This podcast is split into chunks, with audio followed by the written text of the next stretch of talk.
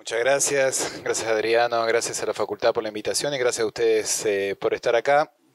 Eh, el título Emergencia tiene, tiene, un claro objetivo comunicacional, pero más allá del objetivo comunicacional, creo que corresponde efectivamente a, un momento particular es que eh, uno siente que está en una situación de emergencia.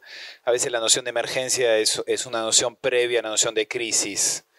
Eh, y justamente lo que vamos a tratar de, trabajar conjuntamente en esos tres días es no, no estar necesariamente en una posición pasiva de espera de una crisis que se viene, sino cómo podemos pasar a una posición activa para accionar en contra de lo que se viene o a favor de otro proceso.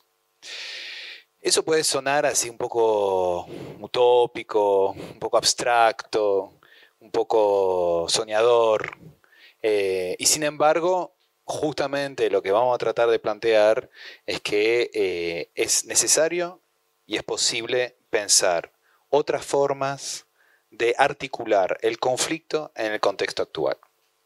Contexto actual de Argentina, no solamente Argentina, pero obviamente partiremos bastante de lo que vamos a discutir sobre Argentina. Pero en términos generales, la idea es que terminemos esos tres días eh, con alguna propuesta de reflexión sobre la famosa pregunta de Lenin, ¿qué hacer? ¿Y por qué es necesario? Porque efectivamente eh, estamos en una situación bastante particular en el cual por primera vez en la historia argentina un gobierno cambia un régimen de acumulación sin una crisis previa. Y eso es muy particular, porque es un gobierno que finalmente produce una crisis para cambiar un régimen de acumulación. Por eso tenemos una sensación extraña de algo que se pudrió muy rápidamente y sin embargo no estaban las condiciones para que esta sensación o esta crisis surgiera. Entonces hay un primer punto que es extraño desde el punto de vista de la experiencia histórica nuestra, porque no es que una crisis como fue la hiperinflación, después viene un gobierno neoliberal que instala un programa particular, sino que había algunos problemas en la macroeconomía, pero realmente la economía argentina eh, les guste o no a los críticos del kirchnerismo, estaba sana. Estaba muy sana. Las variables estaban bien. Ahora, hay una crisis provocada. Entonces, primer desconcierto. ¿Cómo hacemos para pensar una crisis que es inducida? Segundo desconcierto, que es muy distinto en, en, cuanto en relación a otros momentos históricos de la Argentina, por ejemplo, aquellos que vieron en 2001, habrán vivido una estructuración progresiva del conflicto social, en el cual finalmente el eje de la problemática era desempleo versus gobierno neoliberal, desempleados versus gobierno neoliberal. Ese conflicto estaba muy claro, y estaba muy claro, entre otras cosas, porque efectivamente había muy pocas herramientas para contener el conflicto y el conflicto se expresaba. Hoy en día pareciera que ese conflicto no está activado. Pareciera que justamente parte del desasosiego que uno siente, que no termina de ver por dónde se ordena el conflicto, por dónde se ordena la confrontación. Alguien que vivió el periodo 95, 99, 99, 2001, sintió una especie de malestar increyendo y de el sentido del conflicto que se iba armando cada vez más, donde estaba claro quién peleaba con quién y por qué. Y estaba relativamente claro de cómo posicionarse. Hoy en día pareciera que eso está larvado. Estrategia del gobierno, dirán, puede ser. Malestar de una época, seguramente. Pero sobre todo lo que vamos a defender es que nosotros nos enfrentamos hoy en día a un problema conceptual. Es decir, hay un problema conceptual para entender el proceso histórico actual que no es el mismo problema que había a finales de los años 90. Algo ha pasado, algo ha madurado en los últimos años que hace que el conflicto hoy en día no se logra estructurar del mismo modo. No se logra estructurar del mismo modo. ¿Por qué? Entonces vamos a partir, si quieren, de esa sensación que ustedes tal vez sientan, que ustedes tal vez perciban su entorno, de una especie de angustia, del impas. De cómo es que se pudrió tan rápido, si no estábamos tan mal. ¿Cómo es que no se estructura el conflicto si estamos tan mal? Y estamos atrapados en esa, en esa paradoja, en no estamos tan mal y estamos tan mal y sin embargo no logramos decir que estamos tan mal y no se estructura el conflicto, entonces ¿qué pasa? ¿No? Esa es un poquito esa sensación. No sé si a ustedes les pasa. Para mí, yo que soy sociólogo, atender esas sensaciones sociales es fundamental, porque ahí hay algo en el cual uno percibe una sintomática. Y uno siente, dice, pero ¿por qué la CGT no hace un paro general una vez por mes? No, ahora ya. ¿Por qué todos los partidos políticos que están en la oposición o todos los candidatos posibles no se alinean de una vez por todas y hacen un gran frente en contra de esto? ¿Por qué? ¿Por qué finalmente los vecinos terminan diciendo, bueno, pero es cierto, finalmente habíamos gastado demasiado y finalmente la pesada herencia y finalmente la esperanza y finalmente... Y ahí se empieza a desmoronar gran parte de la estructuración del conflicto. Hay algo que no cuaja. Nosotros que hacemos teoría política, que hacemos teoría económica, que pensamos la historia y que accionamos dentro de la vida política y social, pensamos que justamente frente al desasosiego hay que tener una estrategia. Donde hay una angustia hay que tener una estrategia. Y la estrategia se estructura básicamente sobre la comprensión de la historia. Y la comprensión de la historia se estructura sobre la base de un buen marco conceptual. Y no es eso una propuesta intelectualista. Es la forma en la cual se piensa la transformación social un concepto, decía Matellanes, un viejo maestro eh, argentino fallecido demasiado temprano, decía los conceptos son afectos, los conceptos nos afectan. Y justamente los conceptos afectan la historia en el sentido de que la logran transformar. Muchas de las cosas que vamos a ver hoy tienen que ver con distintas, eh, distintos cruces, distintos encuentros. Ningún pensamiento es individual. Vamos a hablar bastante de la individualidad. Y muchas de las cosas que eh, vamos a hablar en estos tres días tienen que ver, por lo menos, por lo menos con algunas personas que quiero nombrar rápidamente. Uno es eh, claramente conversaciones que tenemos con Adriano eh, Peirone hace muchos años y que van madurando a medida de nuestros encuentros y muchas de las cosas que hablamos son frutos de conversaciones. Segundo, un colega, amigo, economista que se llama Pablo Chena, con el que trabajo mucho, que es economista en la, en la corriente sindical, que también trabaja con nosotros en el movimiento Vita y en la usina. Ahora les cuento qué es eso.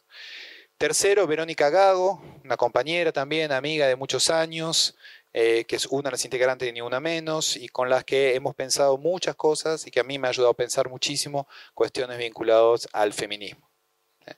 Tercero, Francesco Calegaro, también un filósofo italiano eh, con el que he pensado muchas de las cosas que les voy a compartir.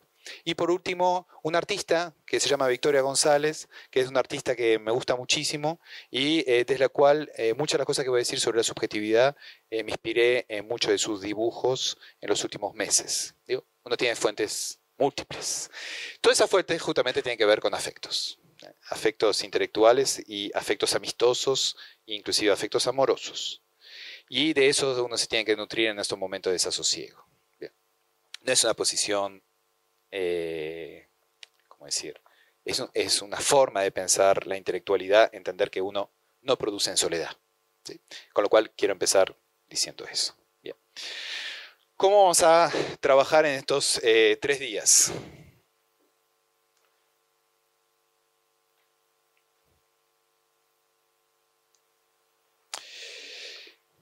Primero, hoy, Adriano hablaba de la, máquina de guerra eh, hoy vamos a trabajar un problema que es un problema de método político. Un método es una forma de caminar. Una máquina de guerra es una forma de caminar. Ahora, la pregunta que nos vamos a hacer hoy, ¿cómo hacemos para pensar una máquina de guerra? Y les voy a explicar qué es una máquina de guerra.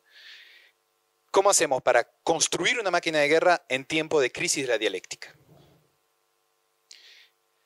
Eso va a ser lo que vamos a ver hoy. eso en términos de método. ¿Cómo metodológicamente podemos pensar la confrontación con las lógicas de dominación? Porque finalmente, supongo que si ustedes vienen a un seminario que se llama Emergencia, Subjetividades y Nuevos Conflictos en el Neoliberalismo, estamos todos atravesados por lo menos con un grado alto de insatisfacción. Y por lo más, un grado importante de enojo que roza con la violencia. Y varios de ustedes sueñan con opciones armadas que tecnológicamente ya no son sostenibles. Pero sin embargo, atraviesa las fantasías nocturnas o por ¿no? Sí, colectivo. Ahora, por eso vamos a hablar de máquina de guerra, para poder sublimar la pulsión violenta en una organización del conflicto de otro modo. Porque desgraciadamente el chumbo no sirve. Si no, se sabría. Ya. Bien. Entonces eso vamos a trabajar hoy. ¿Qué es una máquina de guerra en tiempos de crisis? La dialéctica. Mañana, una vez que tengamos la herramienta, hoy vamos a tener la herramienta. Mañana, una vez que tengamos la herramienta, vamos a definir un proyecto. Es decir, una máquina de guerra en contra de qué, en contra de quién. Y básicamente, en contra de qué, en contra de quién y a favor de qué y a favor de quién. Porque una máquina siempre es en contra y a favor de algo. Y eso justamente nos va a llevar a poner en el centro del dispositivo de la máquina de guerra contemporánea el problema de la valorización del trabajo. No el problema del trabajo, el problema de la valorización del trabajo. Es decir, cómo se construye una máquina de guerra que permite valorar el trabajo en contra del valor financiero. Siendo ahí uno de los ejes centrales de la conflictividad contemporánea. Eso lo veremos mañana. Y el sábado a la mañana, entre mates y resacas, veremos el problema fundamental de que la estrategia de una máquina de guerra depende en gran medida del modo en cual podemos conceptualizar las subjetividades contemporáneas. ¿Qué es conceptualizar las subjetividades contemporáneas? Es poder captar la experiencia. Es poder hablarle a una experiencia. Captar una experiencia, hablar una experiencia es básicamente hablarle a cuerpos pensantes. Hablaremos de los cuerpos pensantes el sábado a la mañana. Vengan con mate. ¿Por qué es importante los cuerpos pensantes? Porque finalmente eh, hay algo de la política que tiene que ver justamente con la voluntad de convencer. De vuelta, si no son las armas, es el convencimiento. ¿Cómo uno convence? Y les recomiendo una novela, y voy a recurrir a varias referencias artísticas, pues es fundamental en todo momento y en este momento más. Hay una novela de un autor francés que se llama Laurent Binet, B larga I 2 N E que se llama La séptima función del lenguaje. ¿Qué propone Laurent Binet en esa, en esa novela? Ustedes saben que Roland Barthes eh, muere en un accidente atropellado por una, una camioneta blanca. Salía supuestamente de una reunión con Mitterrand, el entonces candidato a las presidenciales del 81 elecciones que Mitterrand gana. Bueno, Laurent Binet propone de que Barthes no fue víctima de un accidente, sino que fue víctima de un asesinato. ¿Y por qué habrían asesinado a Barthes? Porque habría encontrado la séptima función del lenguaje. ¿Cuál es la séptima función del lenguaje? Es la función performativa del lenguaje. Es decir, cómo el lenguaje convence. Mitterrand va a ganar las elecciones con un lema, con un eslogan que se llamaba la fuerza tranquila.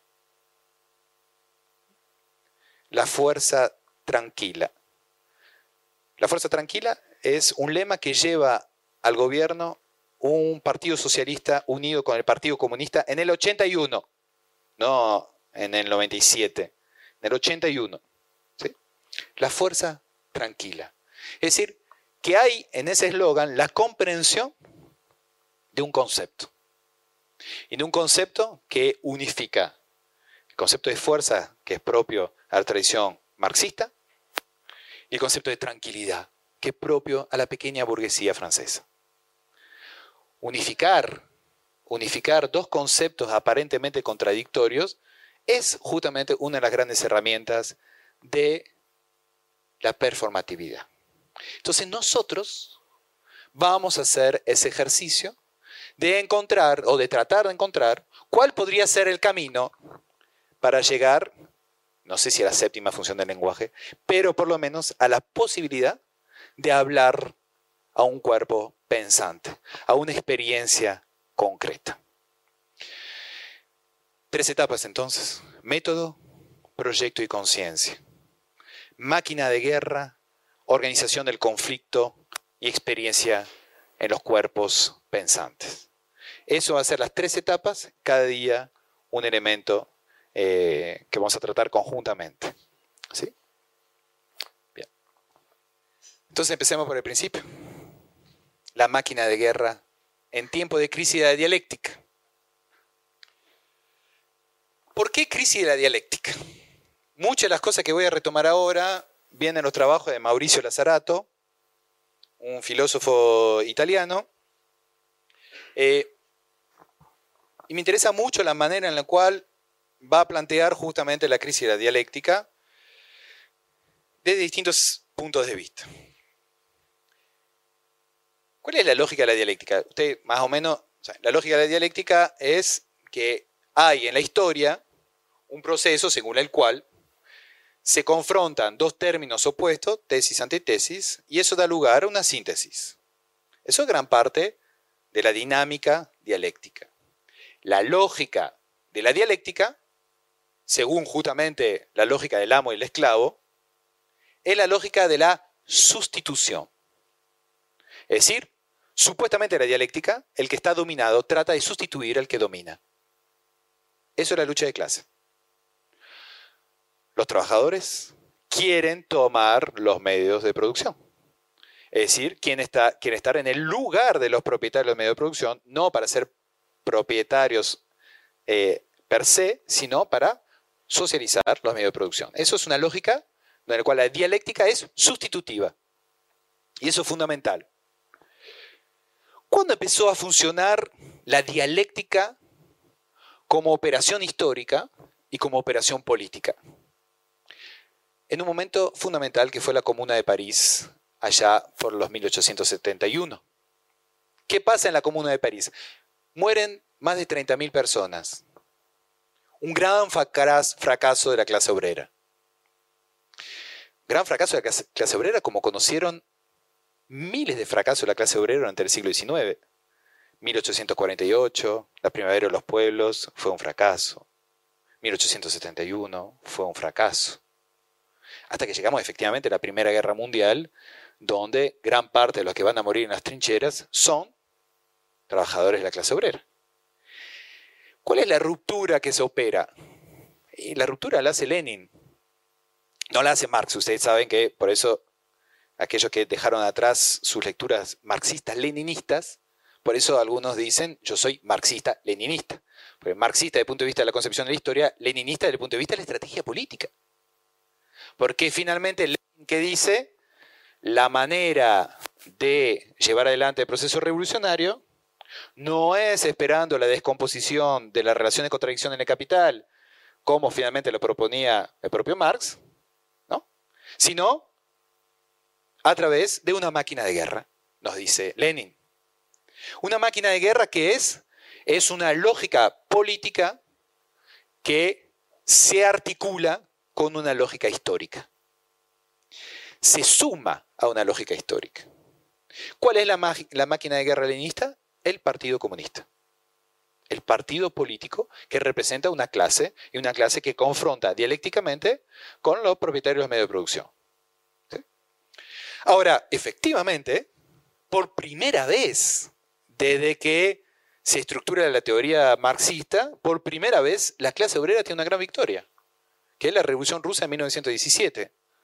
Después podemos discutir sobre los devenires de la Revolución Rusa, pero en ese momento hay una gran victoria de la clase obrera. Y esa gran victoria se debe fundamentalmente a que se estructuró una máquina de guerra eficaz. ¿Por qué la máquina de guerra es eficaz? Porque hay una correlación entre la herramienta política y el proceso histórico. Hay una correlación entre la fuerza organizada y el concepto de la historia. Funciona. Y funciona no por una cuestión mágica. Funciona porque efectivamente, cuando una herramienta política entiende el proceso histórico, tiene eficacia. ¿Y hasta cuándo va a funcionar eso? Y va a funcionar hasta los años 60. Hasta fines de los años 60, el capitalismo se ordena dialécticamente. Nota al pie de página, nosotros seguimos pensando que el capitalismo se sigue ordenando dialécticamente.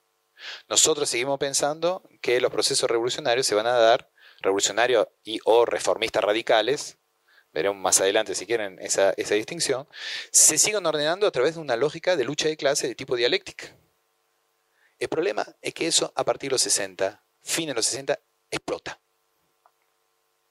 ¿Por qué explota a fin de los 60? Primer punto fundamental, en los países centrales, por lo menos, empieza a realizarse la previsión marxista. Es decir, que efectivamente la remuneración del trabajo empieza a estar por encima de la remuneración del capital. ¿Qué es lo que ocurre en ese momento? Entonces, los propietarios de medios de producción empiezan a mirar los números agregados y miran que la relación capital-trabajo en el capitalismo ya no es 50-50 como garantizaba el Fordismo posterior a la Segunda Guerra Mundial. Empieza a ser 55-45 a favor del trabajo. ¿Qué significa cuando hay 55% de la riqueza que es de los trabajadores y 45% de los capitalistas? Que la capacidad de negociación de los trabajadores es inmensa. ¿Qué hacen los capitalistas? Tienen una salida, una salida activa frente a ese problema, que es un problema político, que es la salida financiera. Van a tener proyectos en el cual va a reorientar la acumulación hacia las finanzas para salir de la relación con el trabajo. Eso es un primer movimiento que es eh, fundamental, que es la deslaboralización de la acumulación. ¿Qué es la deslaboralización de la acumulación? Es que el, el trabajo, la labor, tiene cada vez menos centralidad en la acumulación. ¿Y qué es lo que va a tener cada vez más centralidad en la acumulación? La renta. Distintos tipos de renta y en particular la renta financiera.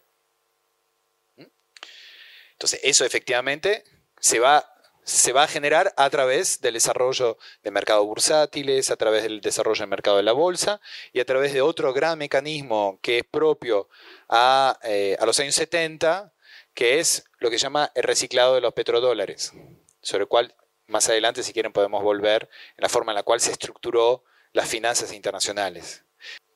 O sea, no es, no es una crisis endógena del capitalismo en la cual ya no funciona la acumulación es que la, acumulación tiene una dimensión laboral tan grande que los propios capitalistas van a tratar de salir ya a partir de 1966, varios indicios de que empiezan a salir. Y ahí aparece otro factor fundamental que no, tenía esa intencionalidad, que es lo que Boltansky, un, un, sociólogo, llama la crítica artista, que es el mayo 68. Que es decir, una crítica radical a la sociedad industrial. La primera reivindicación de flexibilidad laboral es una reivindicación del mayo 68. Donde dice, nosotros no queremos más de la sociedad industrial que autonomiza, que anonimiza, no queremos ser más un número en un proceso productivo, reivindicamos la identidad, reivindicamos el regreso del sujeto, reivindicamos la libertad, reivindicamos la libertad sexual, reivindicamos la crítica, eh, y así, en todo ese conjunto de reivindicaciones, reivindicamos otra cosa, que el trabajo no esté ordenado ocho horas en una fábrica. Y eso cuaja, a pesar, no es que era en la intencionalidad de mayo 68, es recuperado, esa crítica artista es recuperado a través del objetivo de deslaboralización de la acumulación. Es, ah, ¿quieren flexibilidad? Vamos hacia la flexibilidad. Y vamos hacia la flexibilidad porque, entre otras cosas, la flexibilidad lo que permite es bajarle el peso a la fuerza del mundo del trabajo. ¿Sí? Entonces, deslaboralizar la acumulación en el sentido de desplazar la acumulación hacia la finanza y a su vez bajarle el peso relativo del trabajo a través, entre otras cosas, de procesos de flexibilización, que todavía no van a devenir en problemas de desempleo, eso va a aparecer más adelante, ahí por los años 80, en los países centrales, pero preanuncia efectivamente una destructuración del, mundo del trabajo y, entre otra cosa, el conflicto con, eh, con el capital. ¿Qué surge de eso? Que a medida que va a ir pasando el tiempo hasta los años 90, va a aparecer efectivamente progresivamente, fruto de la flexibilización, va a aparecer el problema del desempleo. El problema del desempleo estructural y de largo plazo. Y el problema del desempleo estructural y de largo plazo va a aparecer no solamente en los países centrales, sino que va a empezar a aparecer en países eh, de lo que se llama el Fordismo periférico, como es la Argentina. Porque finalmente en Argentina hay situaciones de cuasi pleno empleo hasta los años 90. Ahora, ¿qué pasa a partir de los años 90? ¿Se estructura, se avanza en la deslaboralización de la acumulación? Dictadura mediante, hiperinflación mediante, se bajó muchísimo el peso sindical, aunque nunca se logró erradicar del todo, hasta el día de hoy. De hecho, eso después volveremos sobre los, la negación de algún principio de realidad por parte de los gobiernos de derecha en general, que piensan que el sindicalismo es una variable y no un parámetro. Pero además empieza a estructurarse otra forma de reivindicar el mundo del trabajo, que es la forma del desempleado. Al punto tal, efectivamente, y eso es una singularidad argentina, que los desempleados se organizan como movimientos sociales con reivindicación sindical. Y uno de los primeros sindicatos que va a tomar la idea de que el desempleado es un trabajador es la CTA. Pero a partir de ahí ya tenemos una heterogenización de la idea de trabajo. El trabajador ya no es solamente el empleado formal, sino que además es el desempleado. El desempleado rápidamente se convierte en la confrontación social en piquetero. Y nos estamos acercando al 2001. Cutralco 1995, es muy rápido, ¿eh? si piensan en términos históricos. Cutralco es el primer la primera gesta eh, que prefigura figura el movimiento piquetero, 2001, son seis años. Es muy rápido. Pero se estructura rápidamente porque efectivamente es crudo. Es empleo, desempleo, sin eh, contención. Y el movimiento piquetero después del 2001, a raíz del kirchnerismo y a raíz de una serie de políticas tipo políticas sociales, distributivas o redistributivas, se va a estructurar progresivamente en economía popular. Hasta llegar hoy en día a la herramienta que se llama la CETEP, la Confederación de los Trabajadores de la Economía Popular. Ahora, en ese proceso histórico, ¿qué tenemos finalmente? Tres subjetividades laborales. El trabajador obrero formal, empleado formal, con todos los derechos. El trabajador desempleado, y el trabajador de la economía popular que se define a sí mismo como trabajador sin patrón. Problema fundamental que tenemos es que en el mundo del trabajo sigue pensándose que el problema del trabajo es que hay un solo tipo de trabajo que es el trabajo formal. Lo resto, el resto es una patología, es un problema transitorio que tiene que resolverse pero cuando ya hay 35% de la población que está dentro de la economía popular desde hace más de dos o tres generaciones, ya no es un problema transitorio. Cuando en el resto de América Latina, como Colombia, tiene 60 o 65% de sus trabajadores que son trabajadores de lo que acá llamaríamos la economía popular, ya no es una cuestión de transición, ya no es una cuestión marginal, ya no es el objeto de una política social. Es una nueva forma del trabajo pero que no tiene su institucionalidad. Ese es el precarizado. Exacto. Después podemos usar, si quieren, la categoría del que más trabajó sobre eso, de Robert Castell, eh, que son categorías que se usan mucho acá en Argentina. Pero básicamente eso es la figura de trabajador precarizado, es decir, que tiene algunos, algunas dimensiones del derecho, pero no tiene la garantía de estabilidad completa, los derechos completos. Entonces, efectivamente, eso sería otra, otra, sub, otra categoría y ahonda en el sentido de, finalmente, ¿a qué llegamos? Llegamos a una situación en la cual de punto de vista del capital, se heterogenizó el capital, porque ahora hay capital industrial y capital financiero y rentístico que está en competencia. No es que caminan juntos. Y del lado del trabajo, tenemos una heterogeneidad de los trabajadores y del mundo del trabajo. Eso es un primer gran escollo para poder construir un conflicto dialéctico. Porque frente a qué nos vamos a confrontar. ¿Cómo se organiza, cómo se articula la confrontación si del otro lado hay una parte del capital que escapa totalmente a la relación con el mundo del trabajo? Y además, desde el punto de vista del mundo del trabajo, sigue habiendo una idea de que no hay un denominador común de los trabajadores. Y ahondo en esas dos ideas. De punto de vista del capital, tomo varios ejemplos. Nosotros acá en Rosario trabajamos bastante con un sindicato de empleados, eh, el sindicato de empleados de comercio de Rosario.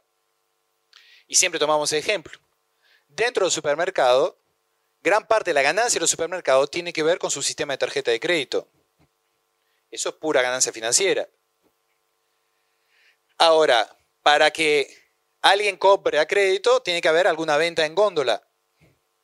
Para que la venta en góndola exista, tiene que haber una cajera o un cajero que pase la tarjeta. ¿Qué significa eso? Que gran parte de la renta o la ganancia de Carrefour es financiera. Pero esa ganancia financiera, obviamente que es dependiente del trabajo del repositor, de la cajera, de todo el proceso productivo que hay dentro del supermercado. Ahora, sin embargo, a la hora de sentarse a negociar salario, la empresa dice, no, nosotros vamos a negociar el salario sobre la ganancia comercial y de venta, no sobre la ganancia financiera, porque esa es otra empresa. Entonces, ahí tenemos una típica estrategia de división del conflicto. El, lo financiero pasa por un lado, es decir, está de un punto de vista relacional deslaboralizado. Desde el punto de vista funcional, depende del trabajo. ¿Se entiende la diferencia? ¿Eh? Es decir, efectivamente, si, si hay una huelga de cajera en la cual dice no paso una sola tarjeta de crédito, cobro cash, pero tarjeta de crédito no. Para, darles un ejemplo de modalidad de confrontación con el capital financiero en el caso de Carrefour, ese gesto. Estoy en la caja, no, tarjeta no, solo efectivo. ¿Por qué? Porque estamos en huelga financiera. Ahora, ahí empezás a mostrar la, relación funcional entre acumulación financiera y, eh, trabajo. Lo mismo pasa en, Renault. la gran ganancia de Renault es el plan rombo. Ahora, obviamente, no hay plan rombo si no hay autos. Y es exactamente lo mismo. Podría haber gestualidades de paro financiero en el cual no se trabaja el sector financiero de Renault. Sin embargo, son considerados, son dos empresas totalmente distintas. Esa fragmentación en el seno de la acumulación en empresas que finalmente terminan estando conectadas, porque sus actividades desde el punto de vista funcional están conectadas, pero desde un punto de vista de la relación con los trabajadores, está totalmente dividido. Bueno, eso, eso es uno de los grandes problemas de la dialéctica, de por qué no funciona la dialéctica. Porque esa confrontación no está articulada. Y no está articulada porque el capital tuvo una estrategia de deslaboralización, una estrategia muy concreta que viene desplegando desde los años 60. Cuando digo que lo viene desplegando desde los años 60, que tienen 60 años de experiencia en eso. O sea, no es una experimentación nueva. No estamos confrontando algo reciente. Ahora, desde el punto de vista del mundo del trabajo, recién estamos empezando a acusar recibo que el capitalismo es financiero y ya no es más industrial. Capitalismo financiero, ¿qué significa? Que la lógica predominante del capital es la acumulación financiera. Lo cual no significa que no haya capitalismo industrial o dimensiones industriales del capitalismo. Significa que la centralidad está en las finanzas. Y cuando además del otro lado los trabajadores están divididos, porque piensan que efectivamente la única forma legítima del trabajo es el trabajo formal y que lo otro es una patología que debería pasar, debería ser eh, eliminada, tenemos un problema en términos de unidad de clase. Entonces, primer punto de la dialéctica, eh, de la crisis de la dialéctica, tiene que ver con la imposibilidad o la dificultad de estructurar el conflicto capital-trabajo. ¿Se entiende eso? Segundo punto, y eso eh, Lazarato lo retoma eh, con fuerza y me parece fundamental. Hay dos grandes movimientos que van a cobrar muchísima fuerza dentro, eh, en los años 60, que va a ser por un lado el feminismo y por el lado el descolonialismo. ¿Y qué tiene que ver eso con la dialéctica? Bueno, el feminismo es un proceso político, un movimiento político o movimientos políticos que no son movimientos de sustitución. Contrariamente a, la fobia reactiva de los hombres que piensan que van a ser sustituidos por mujeres, la lógica del feminismo es una lógica de desplazamiento, no de sustitución. Lo mismo en el descolonialismo. No es que el negro quiere estar en lugar del blanco. El negro quiere desplazar la lógica del blanco. Lazarato toma dos autores de referencia para explicar eso. En caso de descolonialismo, más conocido, Franz Fanon, que efectivamente va a plantear las cosas en esos términos. Nosotros, desde la negritud, no queremos reemplazar lo blanco, queremos desplazar una lógica. Desplazar en vez de reemplazar, desplazar en vez de sustituir. Es otra lógica que no es la lógica de dialéctica. Una autora feminista de los años 60, cuyo libro fue reeditado recientemente, que se llama Carla Lonzi, editó Tinta Limón. El libro se llama Escupamos sobre Hegel. Para hablar de la crisis de la dialéctica, no puede ser más clara. ¿Qué nos dice Carla Lonzi? Es un texto muy sugerente. Ella parte efectivamente de la relación sexual como relación de dominación, porque considera que a partir del momento que hay eh, penetración hay dominación. Y dice finalmente, hay una dialéctica o hay una estructuración dialéctica de las relaciones de sexo, de la guerra de sexo, que es una dialéctica pene-vagina, y ella dice, finalmente, las mujeres no necesitan de esa dialéctica porque tienen clítoris. Es decir, una lógica de desplazamiento de vuelta. No es también en la fantasía freudiana, lacaniana de la castración y de el síndrome de Electra, de que finalmente el problema de la mujer es la falta de pene, Carla Alonso dice, no, no, sí, todo está resuelto. Está resuelto en otro lado, en un desplazamiento. Entonces ahí esos movimientos van a cobrar fuerza. Y eso para la actualidad argentina es fundamental. Porque muchos de los compañeros en las organizaciones políticas todavía le tienen miedo al feminismo. Y le tienen miedo porque siguen descodificando el feminismo en una clave dialéctica. Siguen pensando que las mujeres van a por ellos. Cuando en algún punto los hombres asumamos que la mujer no viene a por nosotros, sino que propone un desplazamiento de lógica, y que en todo caso a lo que uno tiene que estar dispuesto es dejarse atravesar. Dejarse atravesar por un desplazamiento de lógica, ahí sucede algo que es otra cosa, pero que no es dialéctica. Entonces tenemos tres grandes problemas para seguir pensando la política en términos dialécticos. Un problema en el conflicto capital-trabajo y tenemos dos grandes fuerzas que son fuerzas, el feminismo y el descolonialismo, que son fuerzas que proponen un desplazamiento y no una sustitución. O sea, a partir de los años 60, la máquina de guerra leninista no funciona más. El Partido Comunista no funciona más como herramienta revolucionaria. Y desde entonces seguimos buscando nuestra máquina de guerra. Y desde entonces no la encontramos porque seguimos atrapados en la trampa dialéctica seguimos pensando que la historia es dialéctica. Que la historia haya sido dialéctica puede ser. Que la historia ya no es dialéctica, seguro. Y eso nos jode. Porque estamos acostumbrados a pensar como Hegel. Pues estamos formados dialécticamente. Ahora, sin embargo, venimos de derrota en derrota de los años 60. Hace 60 años que vinimos de derrota en derrota desde el punto de vista de la lógica del conflicto capital-trabajo. Con paréntesis, con primaveras, pero primaveras que se revierten rápidamente como lo vemos ahora. Tuvimos una primavera en América Latina, una linda primavera. ¿Eh? Y qué suerte que la vivimos. Fue una primavera. Pues vino el invierno directo, sin transición. Ahora, ¿por qué vino el invierno directo sin transición? Porque finalmente fue una primavera.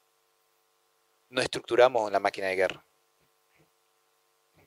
Entonces, asumamos el desafío de, de construir una nueva máquina de guerra en tiempos de crisis de la dialéctica. Y lo hacen desde el Estado. Y eso es, eso es un punto fundamental que tenemos que ver, justamente. Ahora retomo la cuestión del, caso boliviano del Estado, donde el descolonialismo tiene una, una centralidad, ¿no? Eh, eh, Edgar Moreno es la razón por la cual dejé de hacer física y empecé a hacer ciencias sociales. O sea, es un autor que, ha sido como, como, muy importante para mí y donde efectivamente en el pensamiento de Edgar Moreno, como muchos eh, pensadores de, esa época, hay una, hay una búsqueda de la comprensión de distintas lógicas históricas que pueden coexistir, que es la idea de complejidad la idea de complejidad va más allá de eso, pero sí que efectivamente uno no tiene que encerrarse necesariamente en el concepto de ley histórica. Y eso, lo cual no significa que no haya una lógica histórica. Entonces, decir que hay una crisis de la dialéctica, que la dialéctica ya funciona en un momento dado, significa que hay una lógica, que hubo una lógica dialéctica que tiene que ver con la forma en la cual históricamente se organizó el conflicto. Pero ahora, cuando históricamente el conflicto se organiza de otro modo, entonces la lógica es distinta y hay que poder captar idiosincrásicamente la, lógica específica de un momento histórico particular. Que eso es muy de la tradición marxista, por otra parte, porque si hay algo que reivindica el marxismo es estar siempre en un pensamiento del presente, no tratar de forzar el presente en relación a categorías de proceso histórico que ya no va. Entonces, cuando tenés un millón de mujeres en la calle que te están diciendo, no quiero sustituirte, quiero desplazar una lógica, entonces, pues, tienes que acusar recibo eso, no puedes seguir diciendo, bueno, no, no, no lo miramos y vamos para otro lado. Cuando tenés 35% de la población que te dice, no, no, pero yo soy un trabajador sin patrón. ¿Y sabes qué? No tener un patrón aparte. No es que quiero ir a la fábrica de vuelta, ¿eh? no me gusta ir a la fábrica. No me gusta ir a la fábrica. Digo, para la fantasía neodesarrollista que piensa que este problema se resuelve abriendo grandes fábricas donde va a entrar hordas de trabajadores felices de volver al dispositivo tradicional de explotación. El siglo XIX, la proletarización se hizo a punta de fusil. Una reproletarización no se hace en alegría y benevolencia. Y la verdad, uno puede pensar que hay otra forma de organizar la economía en la cual no necesariamente estás en una, relación de reproletarización. Lo cual implica, obviamente, abrirse a la idea de que hay otra forma de construir derechos que no, y lo vamos a ver más adelante, que no es solamente desde el, dispositivo tradicional de una explotación industrial. Hay otras lógicas. Entonces, efectivamente, eh, la, tradición del, pensamiento complejo que viene una tradición que viene de los años 70 en ese, en ese caso, es, eh, es fundamental para, para, entender ese tipo de, de, perspectiva. Y por lo menos para desconstruir la idea de ley, salir de la ley, descodificar la ley histórica, para justamente habilitar la comprensión de codificaciones nuevas, que no son codificaciones intelectuales, sino son codificaciones históricas. Pues si no, también hay un problema, y nota el pie que es fundamental, es cuando los intelectuales eh, empiezan a tratar de codificar la historia en, lugar de tratar de descodificar la historia, de, leer la historia. hay que poder leer la historia, no tratar de decir a la historia lo que debiera ser, y si no lo es, expresar su disgusto con la clase obrera que no entiende su conciencia. Pero si no, eso es un, es un problema eso. Es parte del gesto de la soberbia intelectual, de hecho. Y política, en algunos casos.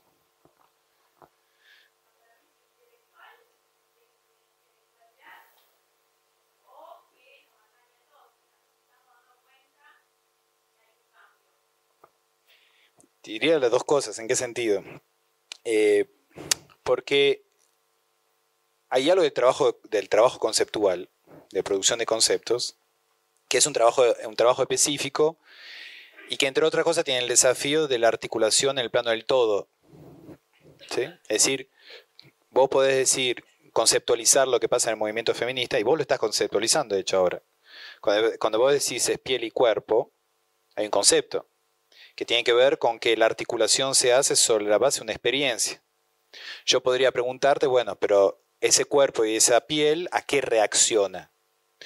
Y seguramente en el caso de la educación pública y en el caso del feminismo encontraríamos respuestas totalmente distintas. En el caso de la educación pública hay algo mucho más conservador, en, en buen sentido de la palabra, de frenar algo por lo que uno tiene un apego, que es un apego muy anclado culturalmente y moralmente.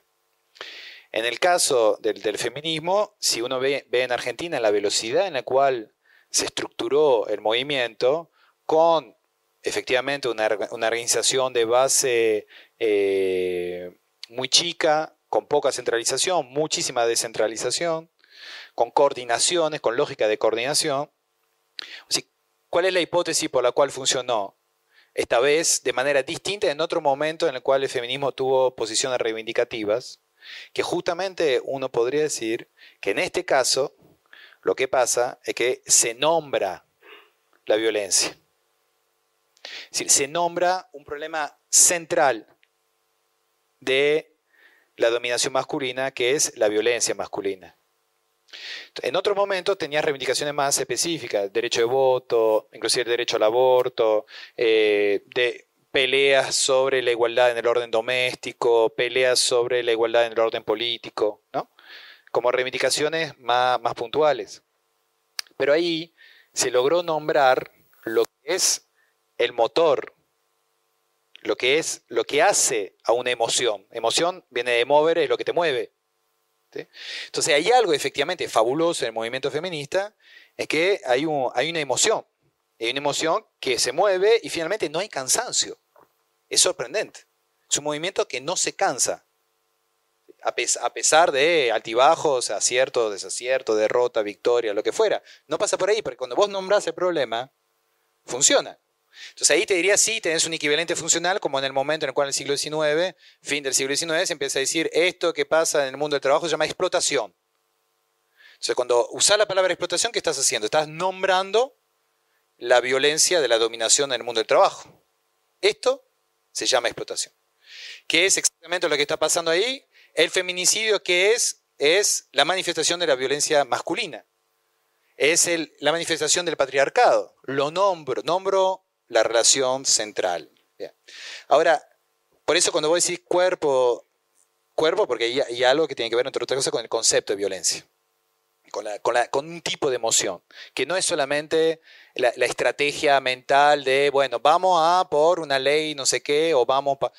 Eso está en, el plano justamente estratégico, pero ya algo que más profundo. ¿no? Y justamente ahí creo que está gran parte del, dinamismo y de la fuerza del, movimiento feminista y de una de las explicaciones por la cual va tan rápido. Fue, se estructuró de manera tan masiva y tan rápida. Ahora, ahora, desde el punto de vista de la elaboración conceptual, efectivamente, y eso es lo que vamos a ver el, el tercer día, eso implica poder captar eso que está ocurriendo, porque los intelectuales no tienen que inventar nada. No es que eh, yo tengo una pelea, por ejemplo, para salir sobre el tema del modelo de desarrollo. Entonces juntamos 15 expertos que dicen lo que hay que hacer en el país. No se junta con un solo actor, no hay un solo proceso de discusión democrática, no hay nada. Entonces, ¿por qué digo eso? Porque si no, hay imaginarios según los cuales los intelectuales elaboran conceptos que van a ser emancipadores per se. No es así. Los conceptos funcionan si corresponden a una experiencia, con lo cual en todo caso vos no bajás línea como intelectual, la levantás. Tu trabajo es captar lo que hay y levantarlo. ¿eh? Vean la película eh, sobre el joven Marx, ¿la vieron? Es una muy buena película porque da cuenta de la operación que hacen Marx y Engels, porque escriben, eh, captan el concepto de explotación, Marx desarrolla todo, pero hace una operación política muy concreta que va hacia una organización que se llamaba la Liga de los Justos, que tenía anclaje dentro de las organizaciones obreras y copan la parada en la Liga de los Justos. Y en la película se ve un día en el cual dice, no, ¿sabe qué? A partir de ahora la Liga de los Justos se llama la Liga del Partido Comunista. Ahora, no es que lo crean de la nada desde un microcosmos, porque si no sería muy, muy corto el tiempo. Se suman sobre una organización existente cuyo motor era un rechazo a la injusticia. Había algo en el mundo, el mundo obrero que era no puede, una indignación frente a la injusticia.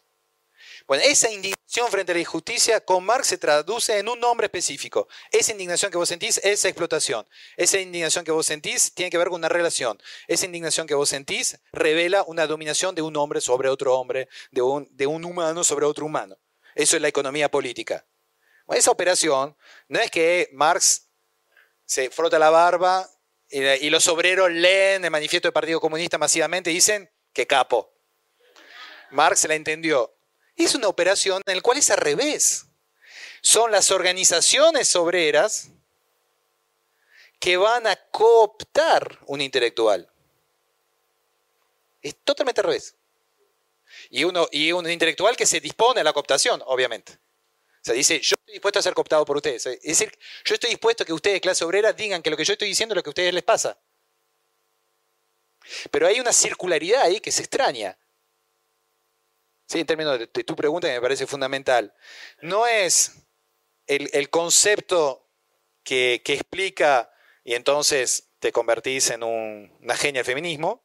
O sea, Rita Segato, Rita Segato tiene una práctica política, no es que es, se encierra solamente en su escritorio y de repente la feminista lo leen y dice que genia. Es exactamente lo mismo. Hay algo en el cual el propio movimiento feminista dice, esto que dice ella es lo que nosotros sentimos. ¿Pero por qué eso que dice ella es lo que nosotros sentimos? Porque ella capta lo que efectivamente se siente ahí. Entonces hay una circularidad que eso es justamente poder captar la experiencia de en un momento dado. Y ahí donde el concepto cuaja políticamente. Y legitimando, y la operación política, efectivamente, ahí sí hay una operación política, porque está la fantasía de que el mundo intelectual, en esa cosa de la jerarquización de, las funciones sociales, de que el mundo intelectual viene a legitimar la política. Pero es al revés. Es la política que le dice a que legitima la intelectualidad diciendo esto que vos estás diciendo corresponde a lo que nosotros vivimos. Y yo tengo mucha discusión en la política. Nosotros justamente armamos eh, con desde el movimiento Evita, pero con muchas organizaciones, eh, una usina, se llama Usina el Pensamiento Nacional y Popular, donde justamente lo que, lo que proponemos es una estrategia intelectual en la cual se trabaje con los actores para levantar la línea y después políticamente que los actores puedan decir, esto que dicen esos intelectuales es lo que nosotros pensamos. Entonces, no es el juego de la legitimación del intelectual legitima la política, es un juego en el cual la política legitima a los intelectuales. Lo que ha hecho el neoliberalismo de los años 60. Porque el neoliberalismo que hizo, financió a través de la Fundación Monser Pellegrin un par de economistas y dijeron, estos tipos, no genios, premio Nobel. Ustedes saben que el premio Nobel es falso. El premio Nobel de Economía es un premio eh, Nobel del Banco de Suiza, de Suecia no es un premio Nobel inventado por el señor Nobel, es otro premio Nobel. Pusieron guita para decir que este tipo dice la verdad. Esa es la operación que hicieron, eh, que hizo el mundo financiero en los años 70. Nosotros no hacemos eso. Nosotros, digo, los que estamos más del lado del mundo del trabajo, eh, no, no hicimos ese tipo de operaciones. Más bien nos peleamos todo el tiempo a ver quién, quién interpreta bien las cosas, quién es el más genio y quién va a ser finalmente leído masivamente por todos los trabajadores. No funciona así. Y vean la película de Joven Marx porque es buenísimo. Marx, Marx, Marx tuvo que hacer una operación. Tuve que operar con la Liga de los Justos, no es que se quedó tranquilo vendiendo los libros. Entonces eso es muy importante tenerlo claro en esa, en esa circulación sobre legitimidad política. ¿Otra pregunta?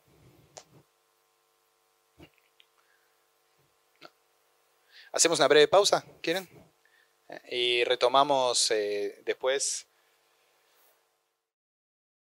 Bueno, entonces, vimos que hay una crisis de dialéctica y que hay varios elementos que tienen que ver, que nos invitan a pensar la confrontación desde otro lugar.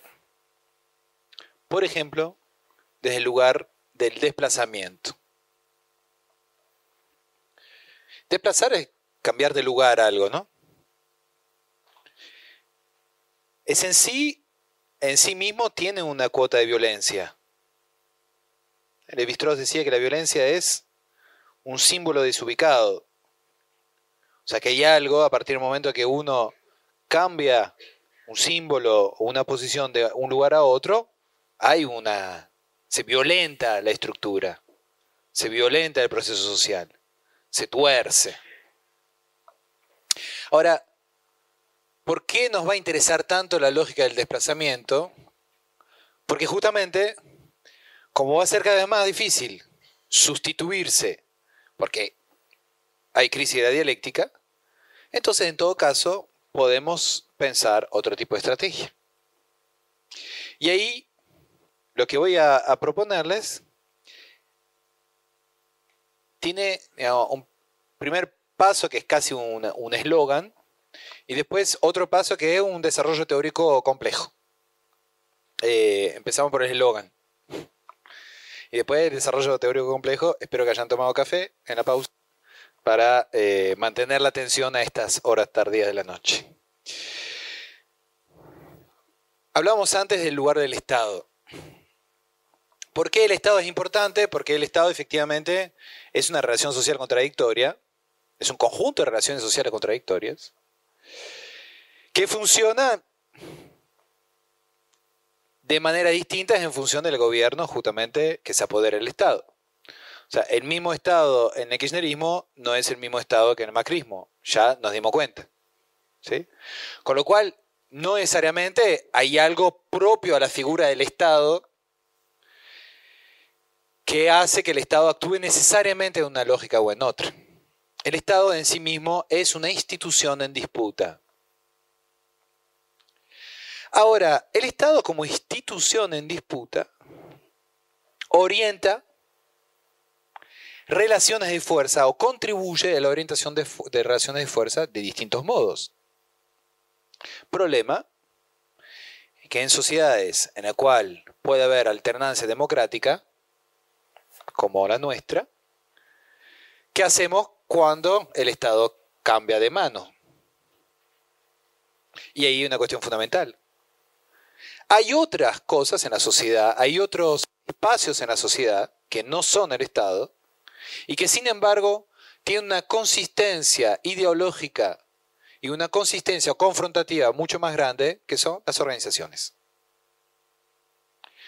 Las organizaciones tienen, sostienen una postura mucho más coherente y más largo plazo que el propio Estado. Entonces, frente a eso, ¿por qué no plantear que gran parte de la pregunta sobre la máquina de guerra tiene que ver con nuevas formas de articulación del Estado con organizaciones sociales?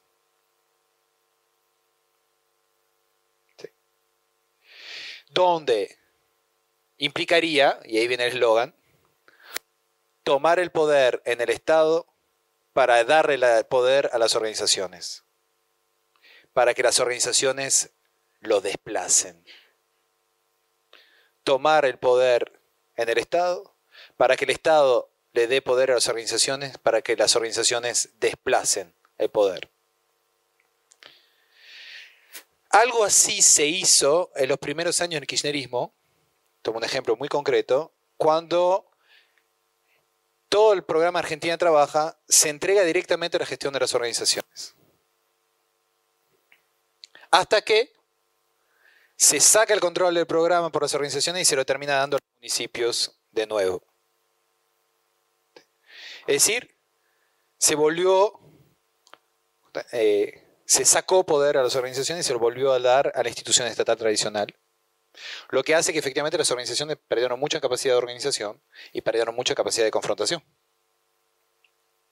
como un ejemplo muy, muy claro, donde vimos el retroceso que significó ese cambio de estrategia desde el punto de vista del programa Argentina Trabaja, para tomar un ejemplo así histórico reciente. ¿Y eso qué implica entonces? Eso nos abre a varias preguntas sobre las cuales podremos trabajar más adelante. Es, efectivamente, entonces, si la transformación social está en el plano de la fuerza de las organizaciones y de su capacidad en desplazar la lógica del poder y que ese estadio en el cual las organizaciones tienen poder para desplazarlo, para desplazar lógicas, ¿eh? si estamos en ese plano, entonces la pregunta sobre la democracia está ahí, en la democracia en las organizaciones. Mucho más que en el plano de la representación política de los partidos políticos. Que sabemos después de la votación sobre el aborto, que tenemos un problemita con la representación política. ¿No? Tenemos un problemita importante porque finalmente tenés una fuerza social enorme que empuja en un sentido y cuatro personas deciden otro. Ahí hay una, efectivamente un problema en la representación política, en la lógica de la representación política. O sea que hay un problema en la mediación partidaria.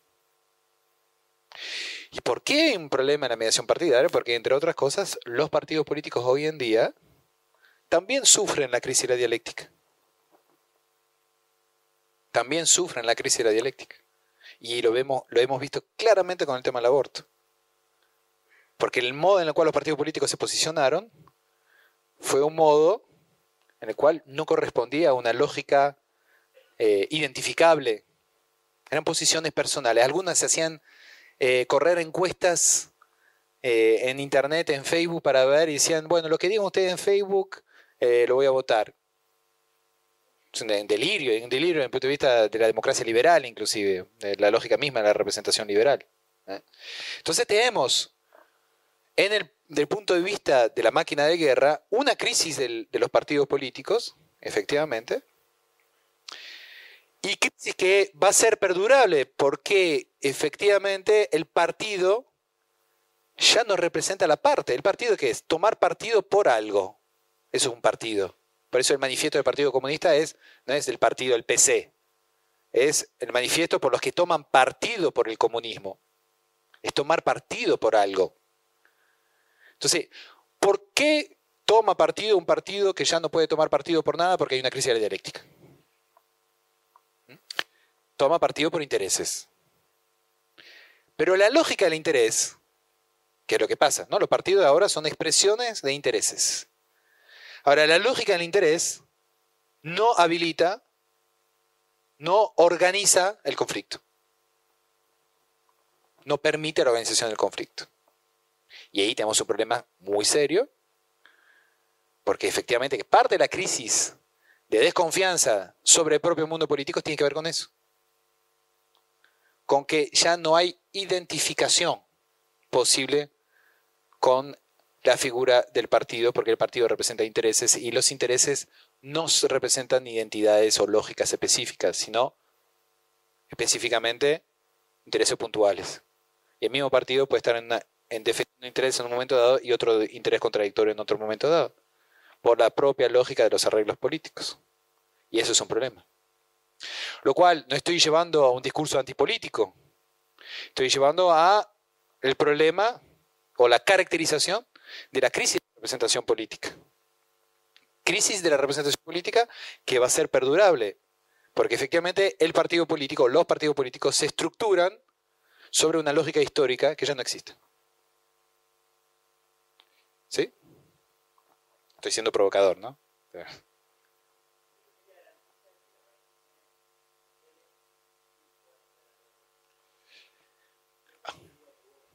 Por ahora nada.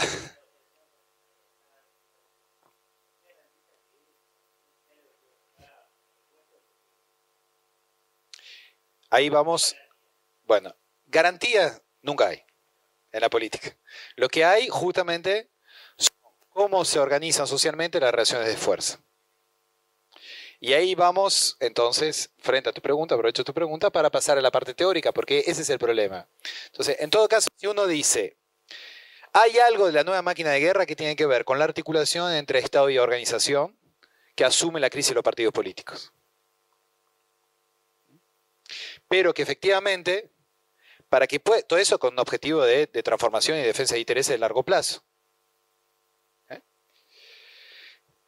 Hay algo que es fundamental en ese proceso, que es el concepto de institución. Y nosotros tenemos que recuperar el concepto de institución a favor de una organización del conflicto. Entonces, para entender eso, para fundarlo teóricamente, porque en relación a tu, a tu pregunta de antes, a mí me parece fundamental que justamente logremos anclar los conceptos lo más profundo posible, en el sentido que haya un, encadenamiento conceptual, porque finalmente la, coherencia conceptual tiene una potencia política enorme, tiene eficacia política, sobre todo si corresponde a los procesos históricos. Con lo cual les voy a presentar un pequeño modelo teórico que se llama la topología de lo social. Algunos que cursaron conmigo hace algunos años lo vimos, pero un, modelo eh, más escueto que este, mucho más escueto que ese. ¿Qué es el modelo de topología social? Esta parte está desarrollada por un investigador, se llama Bruno Teret, un regulacionista francés, pero que propone pensar lo social de la manera siguiente. Primero, podemos distinguir distintos órdenes de prácticas. ¿Qué son órdenes de prácticas? Un conjunto de prácticas que tiene una lógica similar. Y vamos a distinguir, se puede distinguir varios órdenes de práctica, pero vamos a distinguir cuatro grandes órdenes de prácticas. El orden económico, el orden político, el orden simbólico y el orden sexual.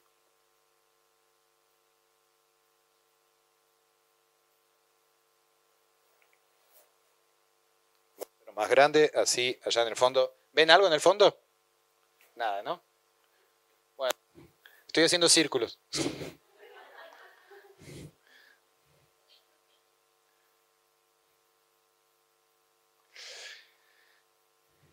El orden económico, el orden político, el orden simbólico,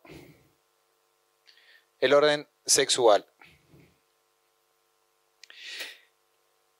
¿Qué hay en cada uno de esos órdenes de práctica? Un orden de práctica, les vuelvo a decir, es un conjunto de prácticas que se identifica que tiene una lógica específica. ¿sí? Desde el punto de vista histórico, nuestras sociedades modernas lo que han hecho fueron especificar esas prácticas, lo que Norbert Elias llamaba la diferenciación de las prácticas sociales. La diferenciación que no es que se separan las prácticas sociales, no es que lo económico está separado de lo político, está separado de lo simbólico, está separado de lo sexual, sino que cada práctica termina teniendo una especificidad.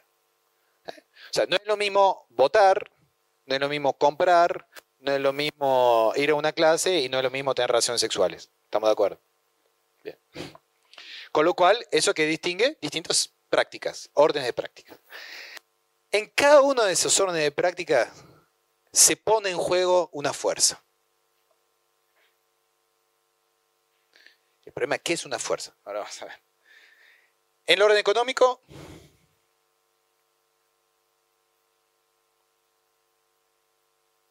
la fuerza de trabajo. En el orden político, la fuerza de potencia, ahora voy a explicar. En el orden simbólico, la fuerza de sentido. Y en el orden sexual, la fuerza libidinal.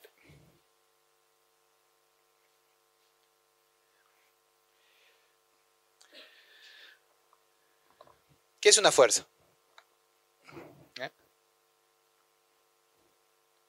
Una fuerza es una energía que tiene una capacidad de transformación. Es una energía que mueve.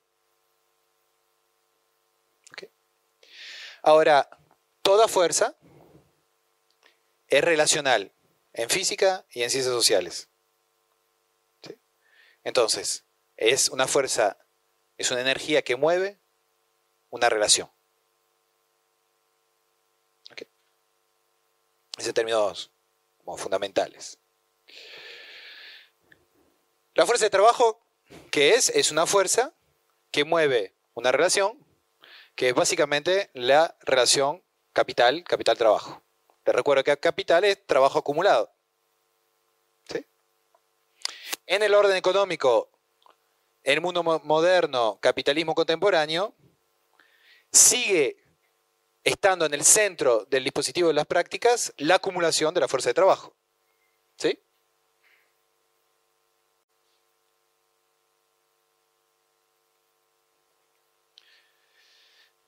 Inclusive, dentro de la lógica financiera, sobre eso volveré más adelante.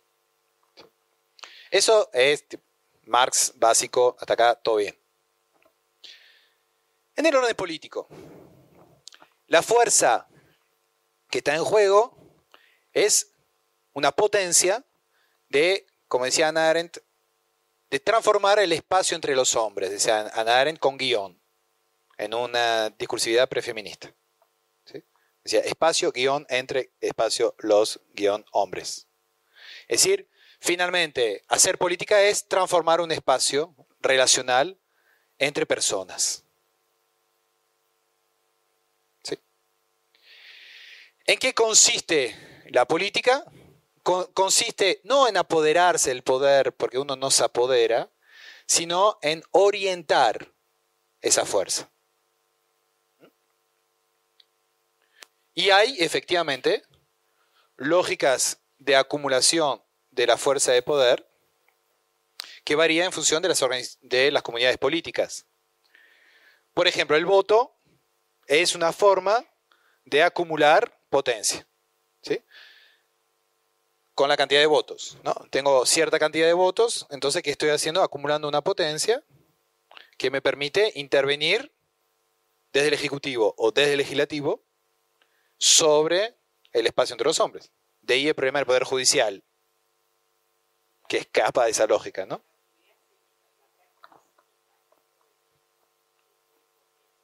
Ahora, ahora lo vamos a ver, justamente. Lo vamos a ver. Acá, la acumulación de capital, si quieren, la lógica extrema de la acumulación de capital, la fantasía del capitalista es del monopolio. ¿sí? Acá, si quieren, la fantasía extrema de la acumulación política sería la tiranía. ¿Sí? Sí, finalmente yo mando, yo solo mando sobre todo. Eh, y acá es yo acumulo absolutamente todo. Monopolio, tiranía, para que entiendan cómo funciona esa, esa lógica. En el orden simbólico. En el orden simbólico hay una fuerza que es una fuerza de sentido. Es decir, finalmente hay una capacidad, de vuelta, de transformar una relación que es una relación de sentido, producir sentido. ¿Cómo funciona la fuerza de sentido en el orden simbólico? Es, distinto a los otros órdenes de prácticas. En el orden sentido se acumula sentido reduciendo posibles. Ahora explico.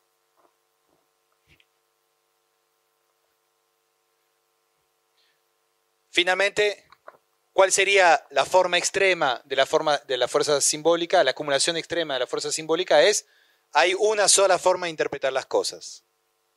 Lo que se llama el pensamiento único. El camino único. Solo podemos ir al FMI. Esto es una acumulación simbólica que implica que para que se imponga esa fuerza como ese sentido único, implica eliminar todos los otros posibles. Por eso la práctica simbólica es básicamente una práctica de autorización-desautorización. Autorizo un saber, desautorizo todos los demás. Que tiene que ver en relación a lo que, lo que hablamos anteriormente, ¿no? de, de las estrategias de legitimación de los intelectuales. Si vos finalmente, si legitimar a uno o a un grupo es que está delegitimando a los otros. esa es la práctica donde hay una pugna, una pugna sobre el sentido de las cosas. Pero ahí la lógica es, así como ahí uno se imagina a alguien que acumula, acumula, acumula, eh, acá uno se imagina a alguien que acumula, acumula, acumula, acá la lógica de acumulación es reducir, reducir, reducir. Y finalmente el dominio absoluto es cuando hay un solo significado. Y la fuerza libidinal es exactamente lo mismo. Es decir, hay una posibilidad de transformar una relación el punto de vista del deseo, si quieren. Después veremos si quieren la distinción entre líbido y deseo. Pero que finalmente, dentro del orden sexual, ese deseo es especificado. Y pasa lo mismo en casi todas las fuerzas, es decir, toda fuerza es en potencia no específica. Pero en práctica se vuelve específica. En el mundo del trabajo, en potencia, nosotros podríamos, en otro tipo de sociedad, no tener una división del trabajo y finalmente hacer carpintería, cultivar, eh, dar clases, etcétera, etcétera. Es decir, que nuestra fuerza de trabajo no sería especificada. La división del trabajo que, hace que especifica la fuerza de trabajo. Nos, nos constituye como un trabajador que trabaja sobre una sola cosa. Y además, la especialización del mundo del trabajo va cada vez más en ese sentido, la fragmentación del trabajo va cada vez más en ese sentido. Y cuanto más específico es el trabajo, más fuerte es el proceso de dominio. Porque vos no controlás nada del proceso productivo. Si vos, si vos haces muchas tareas, controlás varios elementos del proceso productivo. Si vos estás en una sola tarea, hay otro que tiene el control. Y eso es fundamental. En la fuerza política es exactamente lo mismo. Finalmente nosotros podríamos vivir en sociedades en las cuales la decisión se toma a un nivel político mucho más bajo, que podría ser el barrio, podría ser eh, la cuadra, en algunos elementos, y donde la decisión política se toma en asamblea, eh, en el límite. En la vieja discusión sobre el federalismo anarquista tenía que ver con eso. Estaba en contra, un sector del anarquismo estaba en contra de las grandes dispositivos nacionales, porque estaba en contra de la representación política y era mejor bajar a otro nivel político donde la participación estuviera más garantizada de otro modo para que justamente hubiera menos mediaciones ¿eh? y con lo cual la fuerza política no estuviera tan especificada, tan profesionalizada. Es decir, que todos pudieran expresarse. Eso en, sociedades nacionales como hoy en día, les tomo un ejemplo, si en el caso del aborto se hubiera hecho un referéndum, hubiéramos tenido una desmediatización de la representación política y una expresión más o menos directa de una voluntad general. ¿Se entiende? Entonces ahí que hubiera, hubiera habido una práctica política en la cual el poder legislativo que se especifica en los representantes, ahí pierde su especificidad y vuelve a los ciudadanos. Parte del proceso de emancipación en la economía o en la política es la desespecificación. Salir de la especificación. Volver a la posibilidad de lo múltiple. Y lo mismo pasa en el orden de sentido. El pensamiento crítico, ¿qué es? Sino la ampliación de los posibles. Ser crítico es ir en contra de la operación del poder dominante, que es reducir los posibles. Esa es la operación crítica, es la ampliación de los posibles. Y en el orden sexual es exactamente lo mismo. ¿Cuál es el dispositivo monogámico patriarcal de la familia tradicional burguesa? Es el encierro de la sexualidad en, la, en un tipo de relación sexual de un tipo de pareja particular. Y en particular el encierro de la sexualidad femenina. Gracias, entre otras cosas, a la ilegalidad del aborto, por otra parte, que forma parte de, ese mismo dispositivo de control del cuerpo. Y efectivamente parte de la emancipación tiene que ver eh, no necesariamente con una liberación sexual generalizada, eso lo, veremos el tercer día. Tercer día volveremos sobre la cuestión de la sexualidad, porque es fundamental para entender las subjetividades contemporáneas, pero sí la no especificación de la fuerza libidinal, que es otra cosa. Eh, Foucault tiene un texto fabuloso que se llama Prefacio a la transgresión, que es una crítica a la liberación sexual en los años 60. ¿eh? La moralización de la emancipación sexual es exactamente lo mismo que la moralización de la monogamia patriarcal. Es como las dos caras de la misma moneda, nos dice Foucault en ese prefacio a la transgresión. La transgresión es dialéctica con lo que uno transgrede. Entonces hay otra forma de emancipación y otra forma de ruptura. Lo veremos el sábado con Mate. Ahora, y factura. Estos órdenes de prácticas así definidos, lo que, lo, que nos da cuenta, si quieren, es una serie de, de fuerzas que están en juego en la sociedad. Y tiene que ver, si quieren, con lo que veníamos hablando. Bueno, ¿cómo se organiza el conflicto entre capital y trabajo en el orden económico? ¿Cómo se organiza el conflicto en el campo político? ¿Cómo se organiza el conflicto en el campo simbólico? ¿Y cómo se organiza el conflicto en el campo sexual? ¿Y cómo se articula todo esto? Bueno, a través, porque justamente la sociedad sigue siendo sociedad. No es que todo esto corre por caminos totalmente distintos. Eso se articula a través de instituciones, lo que llamamos grandes mediaciones sociales. Son esas instituciones? Hay varias, pero nos vamos a limitar a cuatro. Una es la moneda.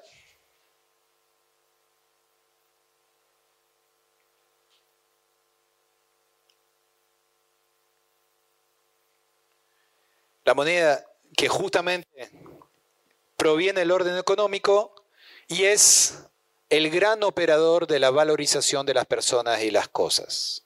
Voy a, volveré mañana sobre eso. La moneda que es el gran operador de cómo se valoriza las personas y las cosas. O sea, no es joda cuando uno dice, ¿cuánto es tu salario? Sos docente, eh, universitario, y mi salario es, eh, como profesor adjunto de educación simple, 8 mil pesos por mes.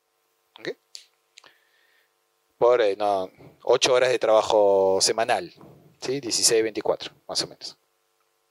Eh, o sea, mil pesos la hora, más o menos. No está mal. Podría ser mejor. en términos comparativos a nivel internacional es un desastre. Ahora, si ustedes comparan eso con otras actividades, eh, van a encontrar que otras actividades tienen un nivel de valorización mucho más alto. ¿Por qué? Porque la jerarquización de las personas y las cosas tiene que ver con procesos sociales de producción de valor. ¿Y eso cómo se objetiva? A través del dinero y la moneda. Eso lo veremos mañana. Mañana veremos una teoría del valor vinculado a eso. Porque finalmente eso va a ser lo fundamental. Cómo operamos sobre el valor. En el orden político, ¿qué produce el orden político? Una de las grandes instituciones que produce es el derecho.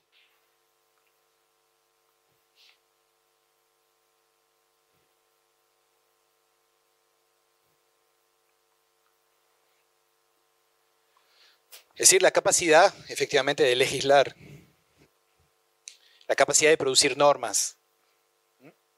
Y eso no es menor, porque muchas veces eh, perdemos de vista en la división disciplinar, a los economistas van a estudiar la moneda, el dinero y lo que pasa en el mundo de la producción, y los abogados van a estudiar el derecho y las instituciones, los politólogos. Y, y, en esa división no van a ver las relaciones funcionales que hay, que ahora vamos a ver justamente, y que es el corazón del problema sobre el, armado de nuevas máquinas de guerra. El orden simbólico que produce símbolos, ¿eh? vamos a poner una S, sistemas simbólicos, orden simbólico, depende de las teorías, el símbolo que ustedes quieran usar. ¿Eh? Y el orden sexual que produce, ¿sí? Dígalo como quieran, ¿cómo quieren decirlo? ¿Qué produce el orden sexual? ¿Eh? Un, ordenamiento de la fuerza libidinal. Es decir, produce formas sexuales. Ahora, esas formas sexuales...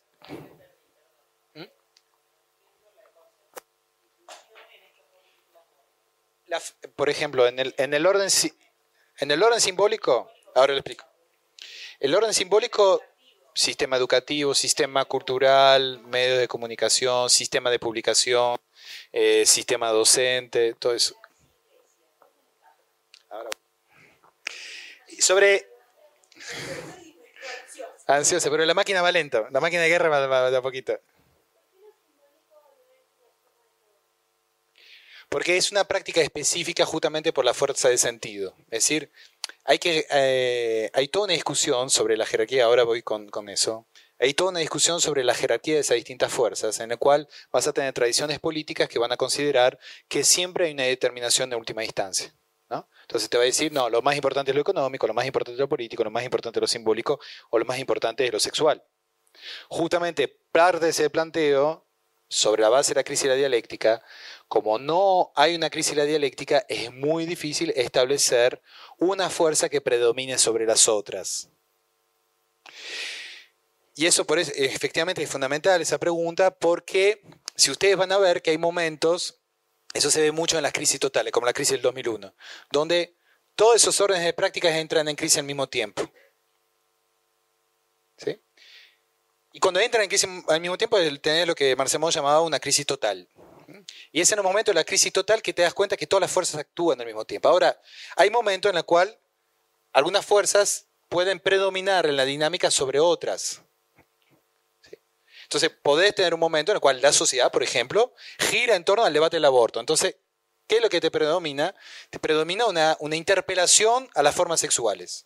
¿Qué sería la forma sexual en la institución familia, por ejemplo? La institución familiar es un modo particular de organizar la forma sexual, lo cual no significa que la familia per se sea necesariamente la familia patriarcal, el triángulo edípico, sino que tenés algo que se llama familia que constituye un núcleo particular de compromiso. Te puedes construirlo de mil modos. Justamente el problema es cuando se encierra la institución en una modalidad particular. Y lo mismo en el orden simbólico. Vos podés tener, por ejemplo, una, una práctica simbólica de producción de artística que corresponde a un tipo de lucha sobre los posibles, los significados posibles de la, emoción, de la percepción de lo que es el mundo, del sentido de las cosas. ¿no? Entonces vos vas a tener, efectivamente, por eso hay una historia del arte, en distintos momentos de la humanidad vas a tener expresiones artísticas distintas que corresponden a lógicas específicas de la disputa sobre los sentidos posibles en el arte. Hoy en día, por ejemplo, coexisten entre digamos, un arte representativo eh, algunas modalidades eh, de graffiti tipo pop art, tradición pop art, y eh, no, veo, no veo más nada, pero podría haber, digamos, arte simbólico, podrías tener, encuadrar eso, hablar sobre el marco blanco decir esto es arte y explicar por qué, y sería arte, y así sucesivamente. Entonces hay formas de ampliar lo posible o de reducir los posibles que, que, que manifiesta pugnas sobre sentido. Ahora, todas esas fuerzas, efectivamente, en la topología social, le damos el mismo estatus porque justamente no funciona la dialéctica. Si funcionara la dialéctica, yo podría decir, no, mira, todos se ordenan en torno al orden económico. Y el problema es que si hago eso, no termino de explicar las grandes crisis. Porque históricamente, eso no tengo tiempo de desarrollarlo, pero históricamente vos tenés crisis que no, implica, que no implicaron el fin del capitalismo, para empezar, pero además que implicaron una modificación de todas esas fuerzas al mismo tiempo. Entonces es un cambio efectivamente de perspectiva. Esto no es una lógica determinista, es una lógica que te dispone, que dispone lo social, es una lógica de dispositivos, una lógica de dispositivos sociales que ordenan las formas de dominación y de subversión a la dominación.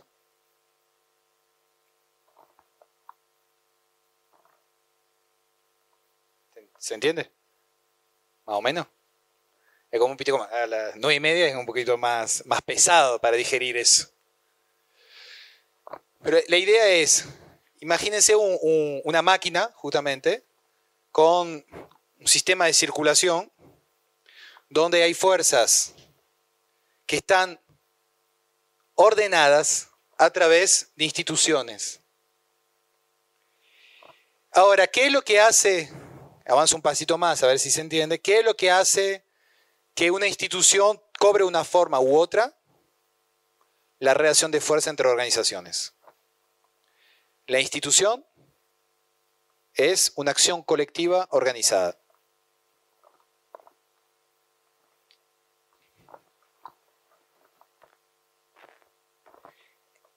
Tomo varios ejemplos. La moneda.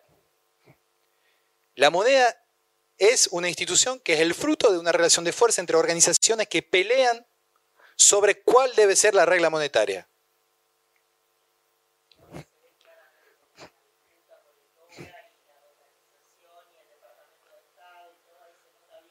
Ahí tienes todos los actores que pugnan por distintos regímenes monetarios, salvo los trabajadores. Hubo un tiempo en el cual los trabajadores tenían, los representantes de los sindicatos tenían asiento en el Banco Central. ¿Por qué? Porque la definición de la tasa de intereses, que une las reglas monetarias principales, impacta claramente en la vida de todos los trabajadores. ¿Cuánta tasa de interés pagan por la deuda que ustedes tienen en su tarjeta de crédito que están explotadas? ¿No? Y estoy seguro que tratan de negarlo porque está en 78, 80%, 90% en las tarjetas de crédito que ustedes pagan mes a mes, porque no creo que la mayoría de los que están acá no llegan a fin de mes y se financian gracias a tarjeta. Y pago en cuotas y tutti quanti. ¿Mm? Ahora, la tasa de interés es una parte fundamental de su bolsillo. Sin embargo, la institución monetaria hoy en día es una pugna entre organizaciones que son organizaciones que representan el capital. Para, empezar con un ejemplo muy concreto de que acá, por ejemplo, no hay, no hay conflicto con el trabajo. Salvo efectivamente en las eh, propuestas de monetarias alternativas. Club del trueque, en, los momentos en que, en que aparece, monedas sociales, lo que se ha llamado monedas sociales, que finalmente conectan en circuitos alternativos, pero que no confrontan directamente con la regla monetaria. Ahora, piensen siempre que una moneda que se impone es una moneda privada que se hizo pública. Es la moneda de un interés privado que se hace público, que se generaliza. Hoy en día tenemos una moneda cuyas reglas está a favor del rentista financiero. Es el mismo medio de pago, pero ya es otra moneda. Se llama peso, pero ya es otra moneda. El macrismo ha cambiado la moneda argentina. La moneda argentina hoy en día es una moneda del financista. Es otra moneda. ¿eh? Es otra institución. Y la pugna que hay en torno a esa institución está atravesada por organizaciones específicas, que son efectivamente organizaciones que representan los intereses privados. Bien. El derecho. El derecho son varias reglas. Un convenio colectivo de trabajo. ¿no? Un convenio colectivo de trabajo, ¿qué es? Es una regla que regula el conflicto de capital-trabajo, es una institución, donde ahí sí están representados los trabajadores. Con lo cual, el convenio colectivo de trabajo es el fruto de una acción colectiva confrontada entre representante del trabajo y representante del capital. Ahora, ¿cómo se hizo históricamente para llegar a los convenios colectivos de trabajo? Se trabajó sobre la fuerza de los sindicatos. Ahí tenemos un claro ejemplo histórico de cómo desde el Estado y en connivencia con los sindicatos se estructuró el poder sindical. Immanuel Wallenstein, en un libro fabuloso que se llama Capitalismo Histórico, da cuenta de, efectivamente cómo gran parte del poder sindical tiene que ver, entre otras cosas, con su articulación con el Estado, donde el Estado va a terminar incentivando la organización sindical. De hecho, la historia argentina tiene mucho que ver con esto, donde se incita a la organización sindical para que el sindicato confronte con el capital. Es decir, ahí tenemos una pura gestualidad de darle poder a una organización para que desplace. No para que sustituya, porque los sindicatos no van a estar en lugar de los propietarios de medio de producción. Pero desplazan. ¿Qué desplazan? Salarios, derechos y obviamente no suficientemente, en algunos puntos, lógicas. Ahora, hay un espacio de, de confrontación ahí, que existe que está institucionalizado. Ahora, así como desde el punto de vista del convenio colectivo de trabajo hay una institucionalidad existente, desde el punto de vista monetario no hay una institucionalidad existente. Desde el punto de vista del orden simbólico, pasa exactamente lo mismo. La autonomía universitaria que defendemos a rajatabla, es sin embargo problemática. Estamos a 100 años en la reforma. ¿Por qué cada tanto el movimiento estudiantil, el movimiento obrero se articulan en sus luchas? Porque es en esa articulación que aparece la conciencia de que hay un problema en la, en la, lógica de la producción de saber. Es decir, de punto de vista del orden simbólico, ¿para qué y para quién se produce saber? Y cuando el movimiento estudiantil camina con el movimiento obrero, en general es una reivindicación crítica a la forma en la cual el mundo universitario, financiado por el Estado, o sea, por el colectivo, defiende intereses específicos. Entonces ustedes pueden tener una escuela de agronomía que puede trabajar o a favor de una reforma agraria o a favor de eh, la sojización del país. O las dos cosas al mismo tiempo en la misma facultad. Ahora, puede ser, seguramente sea así, pero ahí hay un conflicto, un conflicto en términos de justamente del sentido de, eh, de la producción simbólica que tiene consecuencias muy concretas. Que eso veremos mañana justamente cómo esto se articula desde el punto de vista de la relación saber-poder. ¿Mm? Y en el orden, en el orden sexual, eh, Deleuze siempre marcaba la idea de que finalmente el mundo financiero, a la diferencia del mundo industrial, no necesita la familia. La familia es una institución industrial. ¿Por qué? Porque es la institución de la reproducción, donde efectivamente tiene que haber una división doméstica del trabajo, de tal forma que se garantice la reproducción y la reproducción para el trabajo físico en el mundo obrero industrial. El mundo financiero, no importa la familia. Puede destructurar totalmente la familia. Por eso, de hecho, van a encontrar un montón de neoliberales que están a favor de desestructuraciones familiares que parece una discursividad progresista. Se acoplan, marchan conjuntamente con movimientos que reivindican el matrimonio igualitario, eh, desestructuración o reestructuraciones nuevas, pero porque ya no, la familia no es funcional al capitalismo financiero. Todo bien, no hay problema. No hay problema. Entonces, y es, un, una trampa, porque uno dice, ¿cómo es que estoy sentado al lado de este tipo que es recontra de derecha y está caminando conmigo por la misma reivindicación de una subversión del orden familiar? Y porque no necesariamente sos neoliberal y católico apostólico romano. Es otra cosa. Entonces, el orden de dominio, por ejemplo, hoy en día en el capitalismo financiero, ya puede perfectamente acompañar la desestructuración del patriarcado. No hay problema. No es necesario a la reproducción del capital. Entonces esos son desplazamientos que a nosotros nos generan un montón de contradicciones. Salvo que efectivamente lo entendamos de este modo.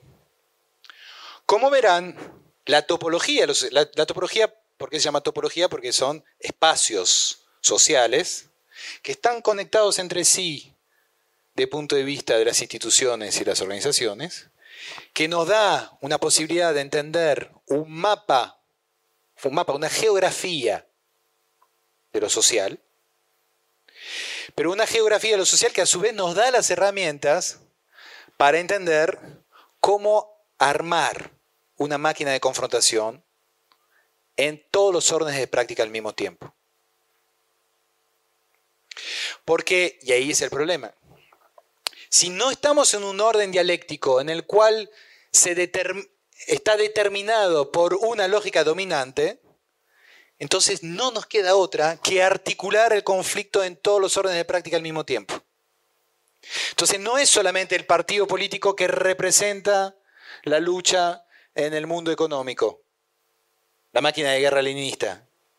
Y entonces, efectivamente, ¿cómo funcionaría eso? Apliquemos eso en la máquina de guerra leninista. Dialéctica. Con lo cual, la dinámica de la historia está acá en el orden económico, lo represento en el orden político, ordeno el orden simbólico de tal, manera que la conciencia vaya a favor de entender que el partido es la gran máquina de guerra que te permite defender los intereses de la clase obrera. Y eso en general me produce un ordenamiento de la fuerza divinidad conservadora, les aviso.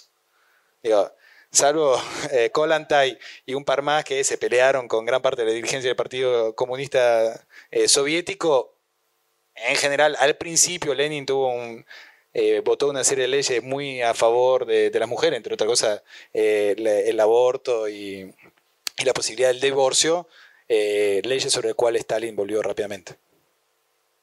¿Sí? No es menor. Porque no necesariamente el ordenamiento dialéctico va a favor de la emancipación de la mujer. y es un temón, es un temón. Ahora, si uno dice, bueno, Está bien, el ordenamiento, el ordenamiento dialéctico permitía más o menos que la topología se ordenara de tal modo que la máquina de guerra estuviera clara, Partido Comunista representa clase obrera. El problema es que si no hay dialéctica, es decir, que en el orden económico los conflictos de la fuerza de trabajo con el capital son múltiples, como decíamos antes, con un capital que está multiplicado, por otra parte. Hay reivindicaciones dentro del orden simbólico y del orden sexual que son reivindicaciones de desplazamiento, no de sustitución, pero que a su vez no están dispuestos a estar sometidos a una lógica dialéctica tradicional. No funciona. No es que viene el Partido Comunista hoy en día y dice, bueno, compañeras, ustedes están, que es lo que está pasando muchas veces en algunas discusiones políticas, ustedes están dividiendo la lucha de clases. ¿no? Es un clásico que estuvimos escuchando, que seguimos escuchando hasta hace poco. El feminismo divide. Divide porque no entiende que la contradicción principal es una contradicción de clase. Eso es un problema de seguir pensando en clave dialéctica. Lo que el feminismo llama justamente la interseccionalidad, que tiene que ver con poder articular los distintos conflictos, es eso, salir de una lógica dialéctica y empezar a pensar la articulación. Ahora, eso se entiende desde el punto de vista eh, conceptual, es decir, si nosotros no tenemos, hay una crisis de la dialéctica, significa que no hay un orden de determinación. Si no hay un orden de determinación, entonces todas las fuerzas actúan en distintos momentos con distintas variaciones, con distintas intensidades que no puedo prever. No puedo prever. En algún momento, como, está, como pasó en Argentina, el feminismo va a mover la historia mucho más que el movimiento obrero. Lo, han observado. ¿sí? O sea, no, es necesario ahondar demasiado en eso. Con lo cual, ¿qué significa? Que por un tiempo, las disputas en el orden simbólico y en el orden sexual predominaron sobre las disputas en el orden económico y el orden político. Desde el punto de vista de la dinámica, por un tiempo. Ahora el problema es que no logramos finalmente construir una máquina de guerra que se acople a esa dinámica, que se acople a esos flujos, que entienda que efectivamente todo está conectado y todo está conectado mediante instituciones y las instituciones se construyen con organizaciones. ¿Me siguieron? ¿Eh? En, en, ese encadenamiento. Con lo cual, entonces, de punto de vista político, en los 15 minutos que nos quedan, ¿cómo armamos la máquina de guerra? Primer punto, vamos a agenciar articular, producimos la palabra agenciamiento, vamos a agenciar las distintas fuerzas que dinamizan la historia. ¿Cómo se agencia esas distintas fuerzas que dinamizan la historia? A través de organizaciones que buscan institucionalizar su fuerza. Porque si no institucionalizan su fuerza, la retroversión cuando viene otro gobierno es radical. Ejemplo, ley de medios. Tuvimos un gran proceso social de discusión, una pelea, etcétera, sobre la ley de medios. Un minuto y se acabó. ¿Por qué? Porque no se institucionalizó. ¿Y por qué no se institucionalizó? Porque finalmente había un montón de organizaciones de, comunicación ligado a las distintas formas de la comunicación que no terminaba de articularse institucionalmente.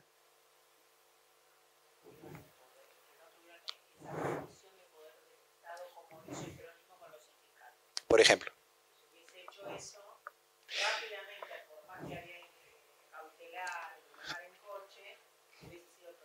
Exactamente. Entonces ahí ven que esa discusión entre autonomismo o Estado, ahí se diluye.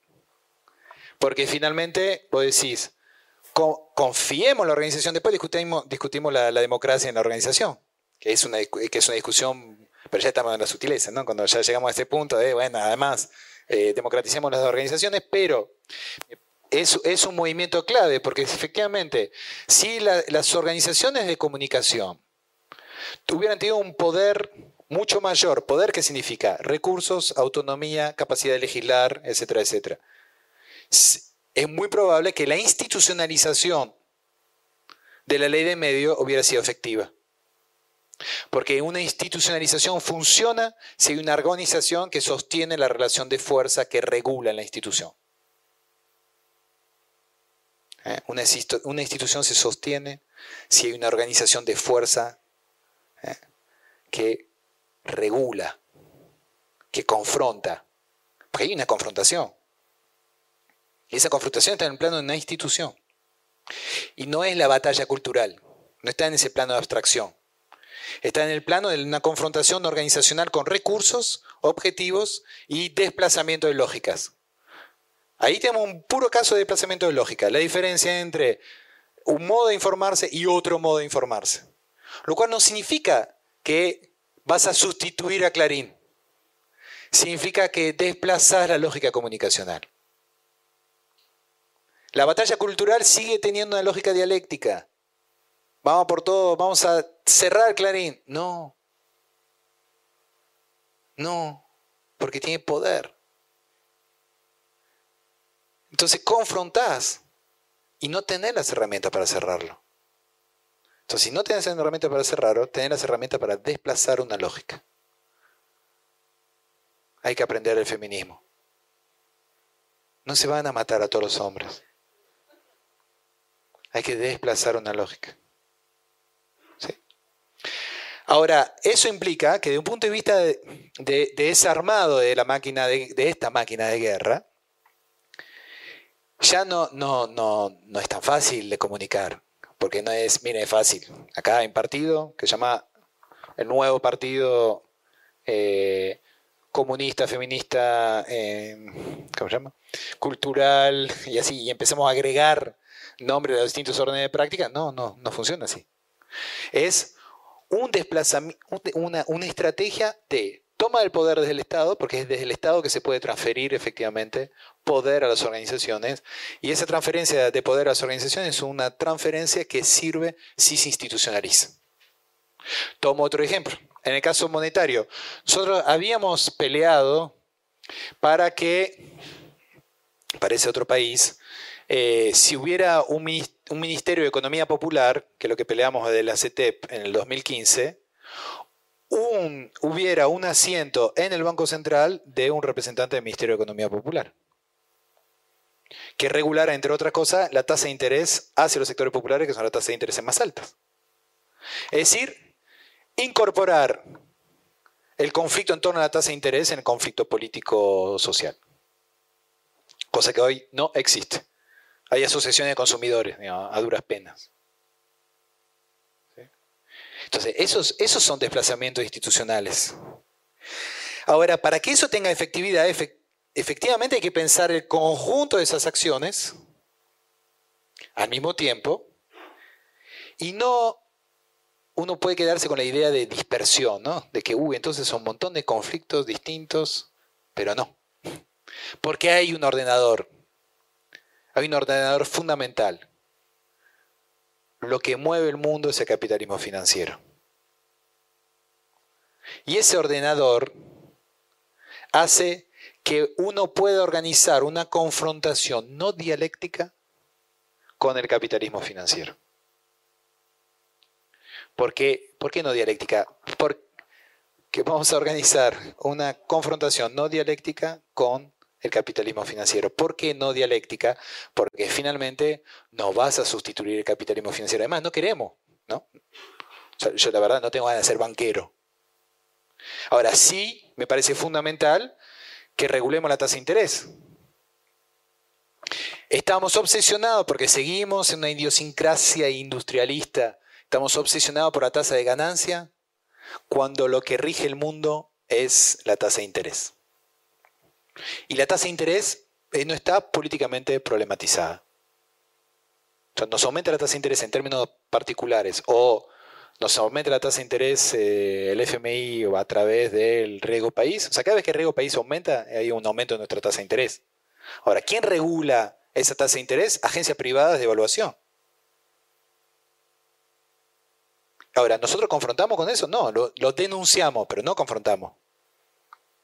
No organizamos el conflicto en torno a eso. No, internalizamos el problema de la tasa de interés en el conflicto. Entonces, ese movimiento de la máquina de guerra es básicamente tomar el poder para transferir poder a las organizaciones y que las organizaciones desplacen lógicas de poder. Además, eso en un punto parece, parece un mecanismo complejo, pero en un punto si, si lo empiezan a pensar van a ver que es un alivio. Porque si no, lo otro es un absoluto. Es todo o nada. Y en estos momentos de desasosiego en la cual estamos y empezamos por ahí, esa sensación de ¿y para dónde vamos? Bueno, frente a eso hay una propuesta muy concreta. Hay organizaciones, esta es una sociedad muy organizada, hay un montón de organizaciones en distintos planos. El problema, entonces, el trabajo político, el trabajo político que es el trabajo de la construcción de la máquina de guerra, eso es el trabajo político, el trabajo político va a consistir en agenciar, articular estas distintas organizaciones que tienen distintos tipos de conflictos, pero que entran en coherencia porque todos confrontan en contra del capital financiero. Y ahí tenemos otra lógica de articulación del conflicto contemporáneo. Y eso es lo que trabajaremos más específicamente mañana. Preguntas en los cinco minutos que nos quedan.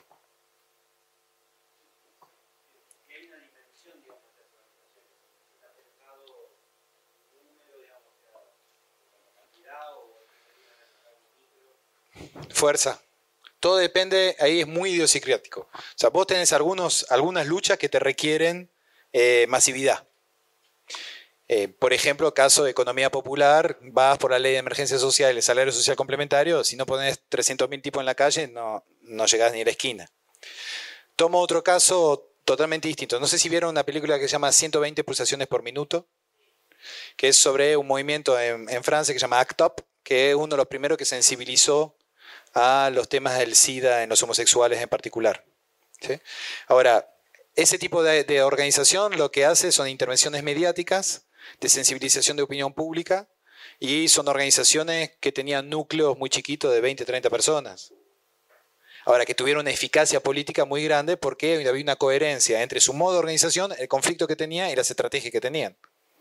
Entonces, finalmente, el problema no es eh, tanto la, masividad en algunos conflictos, sino la, correlación entre la relación de fuerza, es decir, qué tenés del otro lado y qué, cuáles son las herramientas que vas a usar a, tu favor. ahí sí es pura estrategia eh, política, pero no hay, una, no hay una regla, justamente. Y eso es fundamental, no hay una regla. Por eso hay, que, hay política. Y la política es medir, sentir relación de fuerza y organizar la relación de fuerza. Y tenerlo claro. Acá vez. Sí. Depende cuáles. Porque, por ejemplo, todos los movimientos que, trabajan en contra del calentamiento global claramente atentan contra procesos industriales eh, que producen externalidades.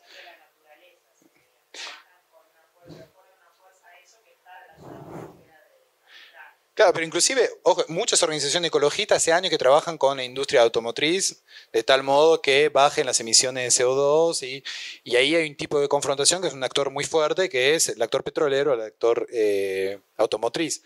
Ahora, si vos estás en una organización de, protección de animales, eh, que finalmente, salvo que estés en, contra del proceso productivo de, de eh, vacuno masivo, eh, yo sé, si estás en una organización que busca que el zoológico de Buenos Aires deje de ser zoológico, esta es una disputa bastante simbólica, simbólica cultural, en sentido de resignificar las formas del encierro y la relación de la animalidad como juego central, pero no atentás tanto contra intereses económicos, políticos o, libidinales, aunque ahí podría discutirse, un psicoanalista podría discutirlo, pero lo, estaría más en ese plano. Entonces, de vuelta, un poco en el mismo sentido. Todo eso implica reflexiones muy idiosincráticas. Lo que, lo que da la topología es una cartografía de lógicas. Después ustedes preguntan sobre actores, está bien, porque finalmente la organización son actores. Entonces, ¿qué juego y dónde van a jugar las organizaciones? Y en esa cartografía va a depender en gran medida con quién confronta, cuál es la fuerza. Entonces, si efectivamente al otro lado tenés Clarín y vas a tener que organizar todas las organizaciones comunicacionales que quieren ir eh, en contra de Clarín, pero los que se ocupan la comunicación, no la población. Porque la población no se institucionaliza. Si vos podés ah, organizar una marcha en contra de Clarín, donde van ciudadanos entusiastas. Ahora, después, a la hora de institucionalizar eso, si no hay organización, se cae. Y vos tenés que tener las organizaciones, articular con las organizaciones que reivindican eso y que después van a ser las que sostienen la confrontación institucionalizada con Clarín. ¿Se entiende? Para que se entienda el ejemplo.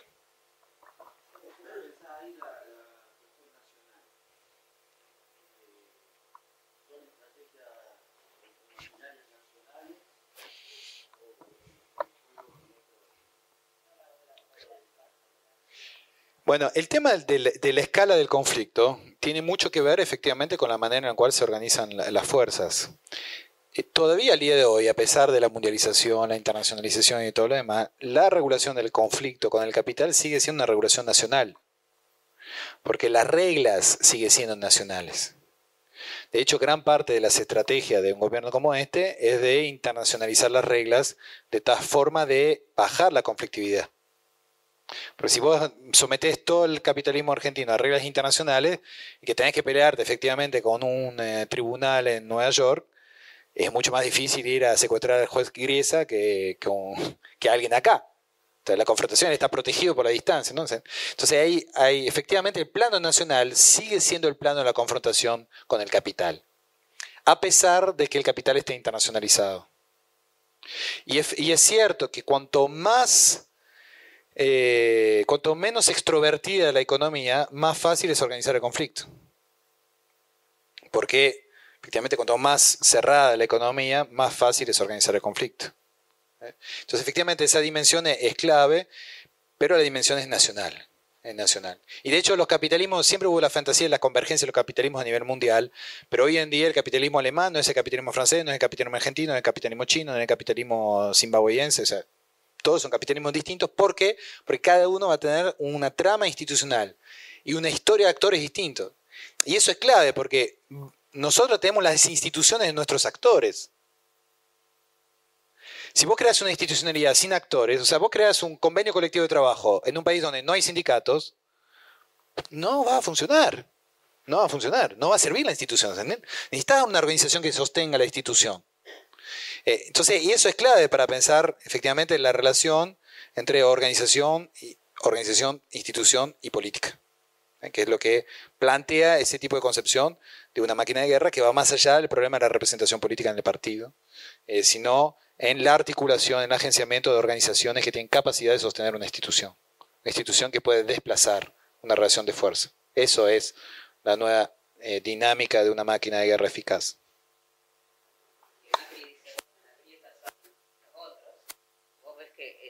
no solo... Eh, no solo, o sea, cuando... Eh, sí. No, eh, lo que yo decía que algo que la dialéctica nos, nos muestra, que si bien es que está en crisis, es que lo, según quien tome la palabra, tiene un modo instrumental de ver, por ejemplo, el Estado o la, la, idea de institución, se decir, eh, Macri va a decir que el Estado es una cosa y la oposición va a decir que es otra. Y también la disputa por el sentido, eh, me parece que también falta una demarcación. Eh, como vos dijiste, bueno, no es lo mismo una moneda que otra moneda, un sentido que otro sentido. Y, por ejemplo, cuando el gobierno dice la grieta, está realmente posicionándose, decir, bueno, eh, estos son violentos, o sea, no solo están mostrando qué es lo que piensan sobre, por ejemplo, sobre el que piensa diferente sobre el, que construye sentido popular, sino que incluso está mostrando cómo se, se distinguen del otro. O sea, es algo que me parece que la oposición no consiguió cuando era, en su momento, por ejemplo, cuando el peronismo estaba en el poder los últimos 10 años, metieron en el discurso oficialista todo, por con tal de la inclusión, por ejemplo, y ahí cometieron el error de que, por ejemplo, de, meter demasiado, me parece, y no saber distinguir, por ejemplo, eh, ahora dicen, bueno, una persona es eh, políticamente correcta o no, o eh, es gorila o no es gorila, o está a favor de, del pueblo o en contra, pero en realidad termina diciendo que es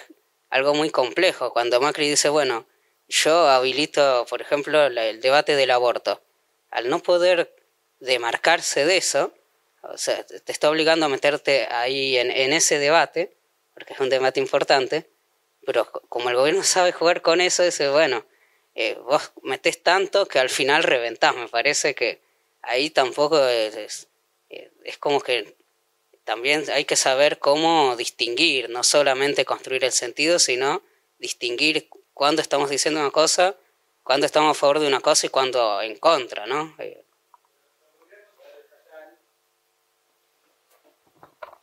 parte del poder estatal eh, consiste en tener un control de la agenda pública o tratar de tener un control de la agenda pública. Ahora, efectivamente, y eso es clave, entender que las disputas simbólicas o las disputas de sentido son literalmente disputas.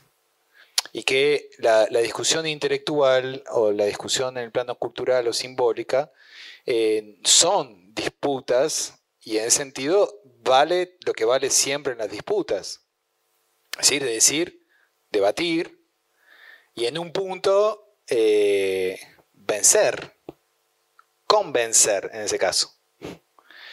Ahora, el convencimiento es clave porque efectivamente la, la, categoría de grieta es muy problemática, porque la categoría de grieta supone una patologización de la diferencia. Ahora, el problema, tenés un problema social, efectivamente, en muchas sociedades contemporáneas, que las sociedades se van polarizando cada vez más. La polarización social que puede, ser, puede engendrar muchísima violencia, y una violencia no necesariamente productiva, eh, esa polarización es problemática, pero eso no es la grieta. Esa polarización en general está vinculado con la xenofobia, está vinculado con el odio al enemigo interno, está vinculado con, el miedo al vecino por la inseguridad. Eso es gran parte de, las tensiones polares que, existen en, las sociedades. Ahora, que haya una diferencia radical de, en la manera en cual uno piensa que hay que regular las fuerzas sociales, y sí, se llama lucha de clases, se llama lucha de género, se llama lucha ecológica, o sea, son luchas. Sea, nombrar a las luchas como grieta es una forma justamente de hacer ilegítimo eh, el conflicto. Yo creo que ahí sí, sociológicamente, hay que poder distinguir la operación, ¿no? El conflicto es legítimo y es necesario. La polarización excesiva en una sociedad es problemática. Y esos son dos, planos distintos. Porque efectivamente uno finalmente en el conflicto negocia. Si no puede, y ahí volvemos al, mismo punto anterior, si no puedes tomar, estar en el lugar del otro, si no puedes hacer la dialéctica, operar la dialéctica, vas a tener que desplazar. Y para desplazar, y vas a tener que tener un diálogo con el otro, una negociación. Y esa negociación implica que las partes no estén tan alejadas, tan alejadas desde el punto de vista de su capacidad de diálogo. Si no, se llama la guerra, guerra, ya no máquina de guerra, se llama guerra. Y de hecho, este gobierno se ha comportado, eso Pablo Chena insiste siempre sobre eso y tiene razón, este gobierno se ha comportado como alguien que ganó la guerra, no como alguien que ganó las elecciones. Porque su, su comportamiento con el otro ha sido un comportamiento encierro al otro, y además el que perdió es también la clase obrera, entonces las, vas a pagar tarifas, más impuestos. O sea, es un, es un comportamiento de alguien que ganó la guerra frente a un enemigo político y a un enemigo de clase. Es, muy loco. Y nosotros, digamos, chupamos el dedo jugando la democracia representativa. Es medio esquizofrénico.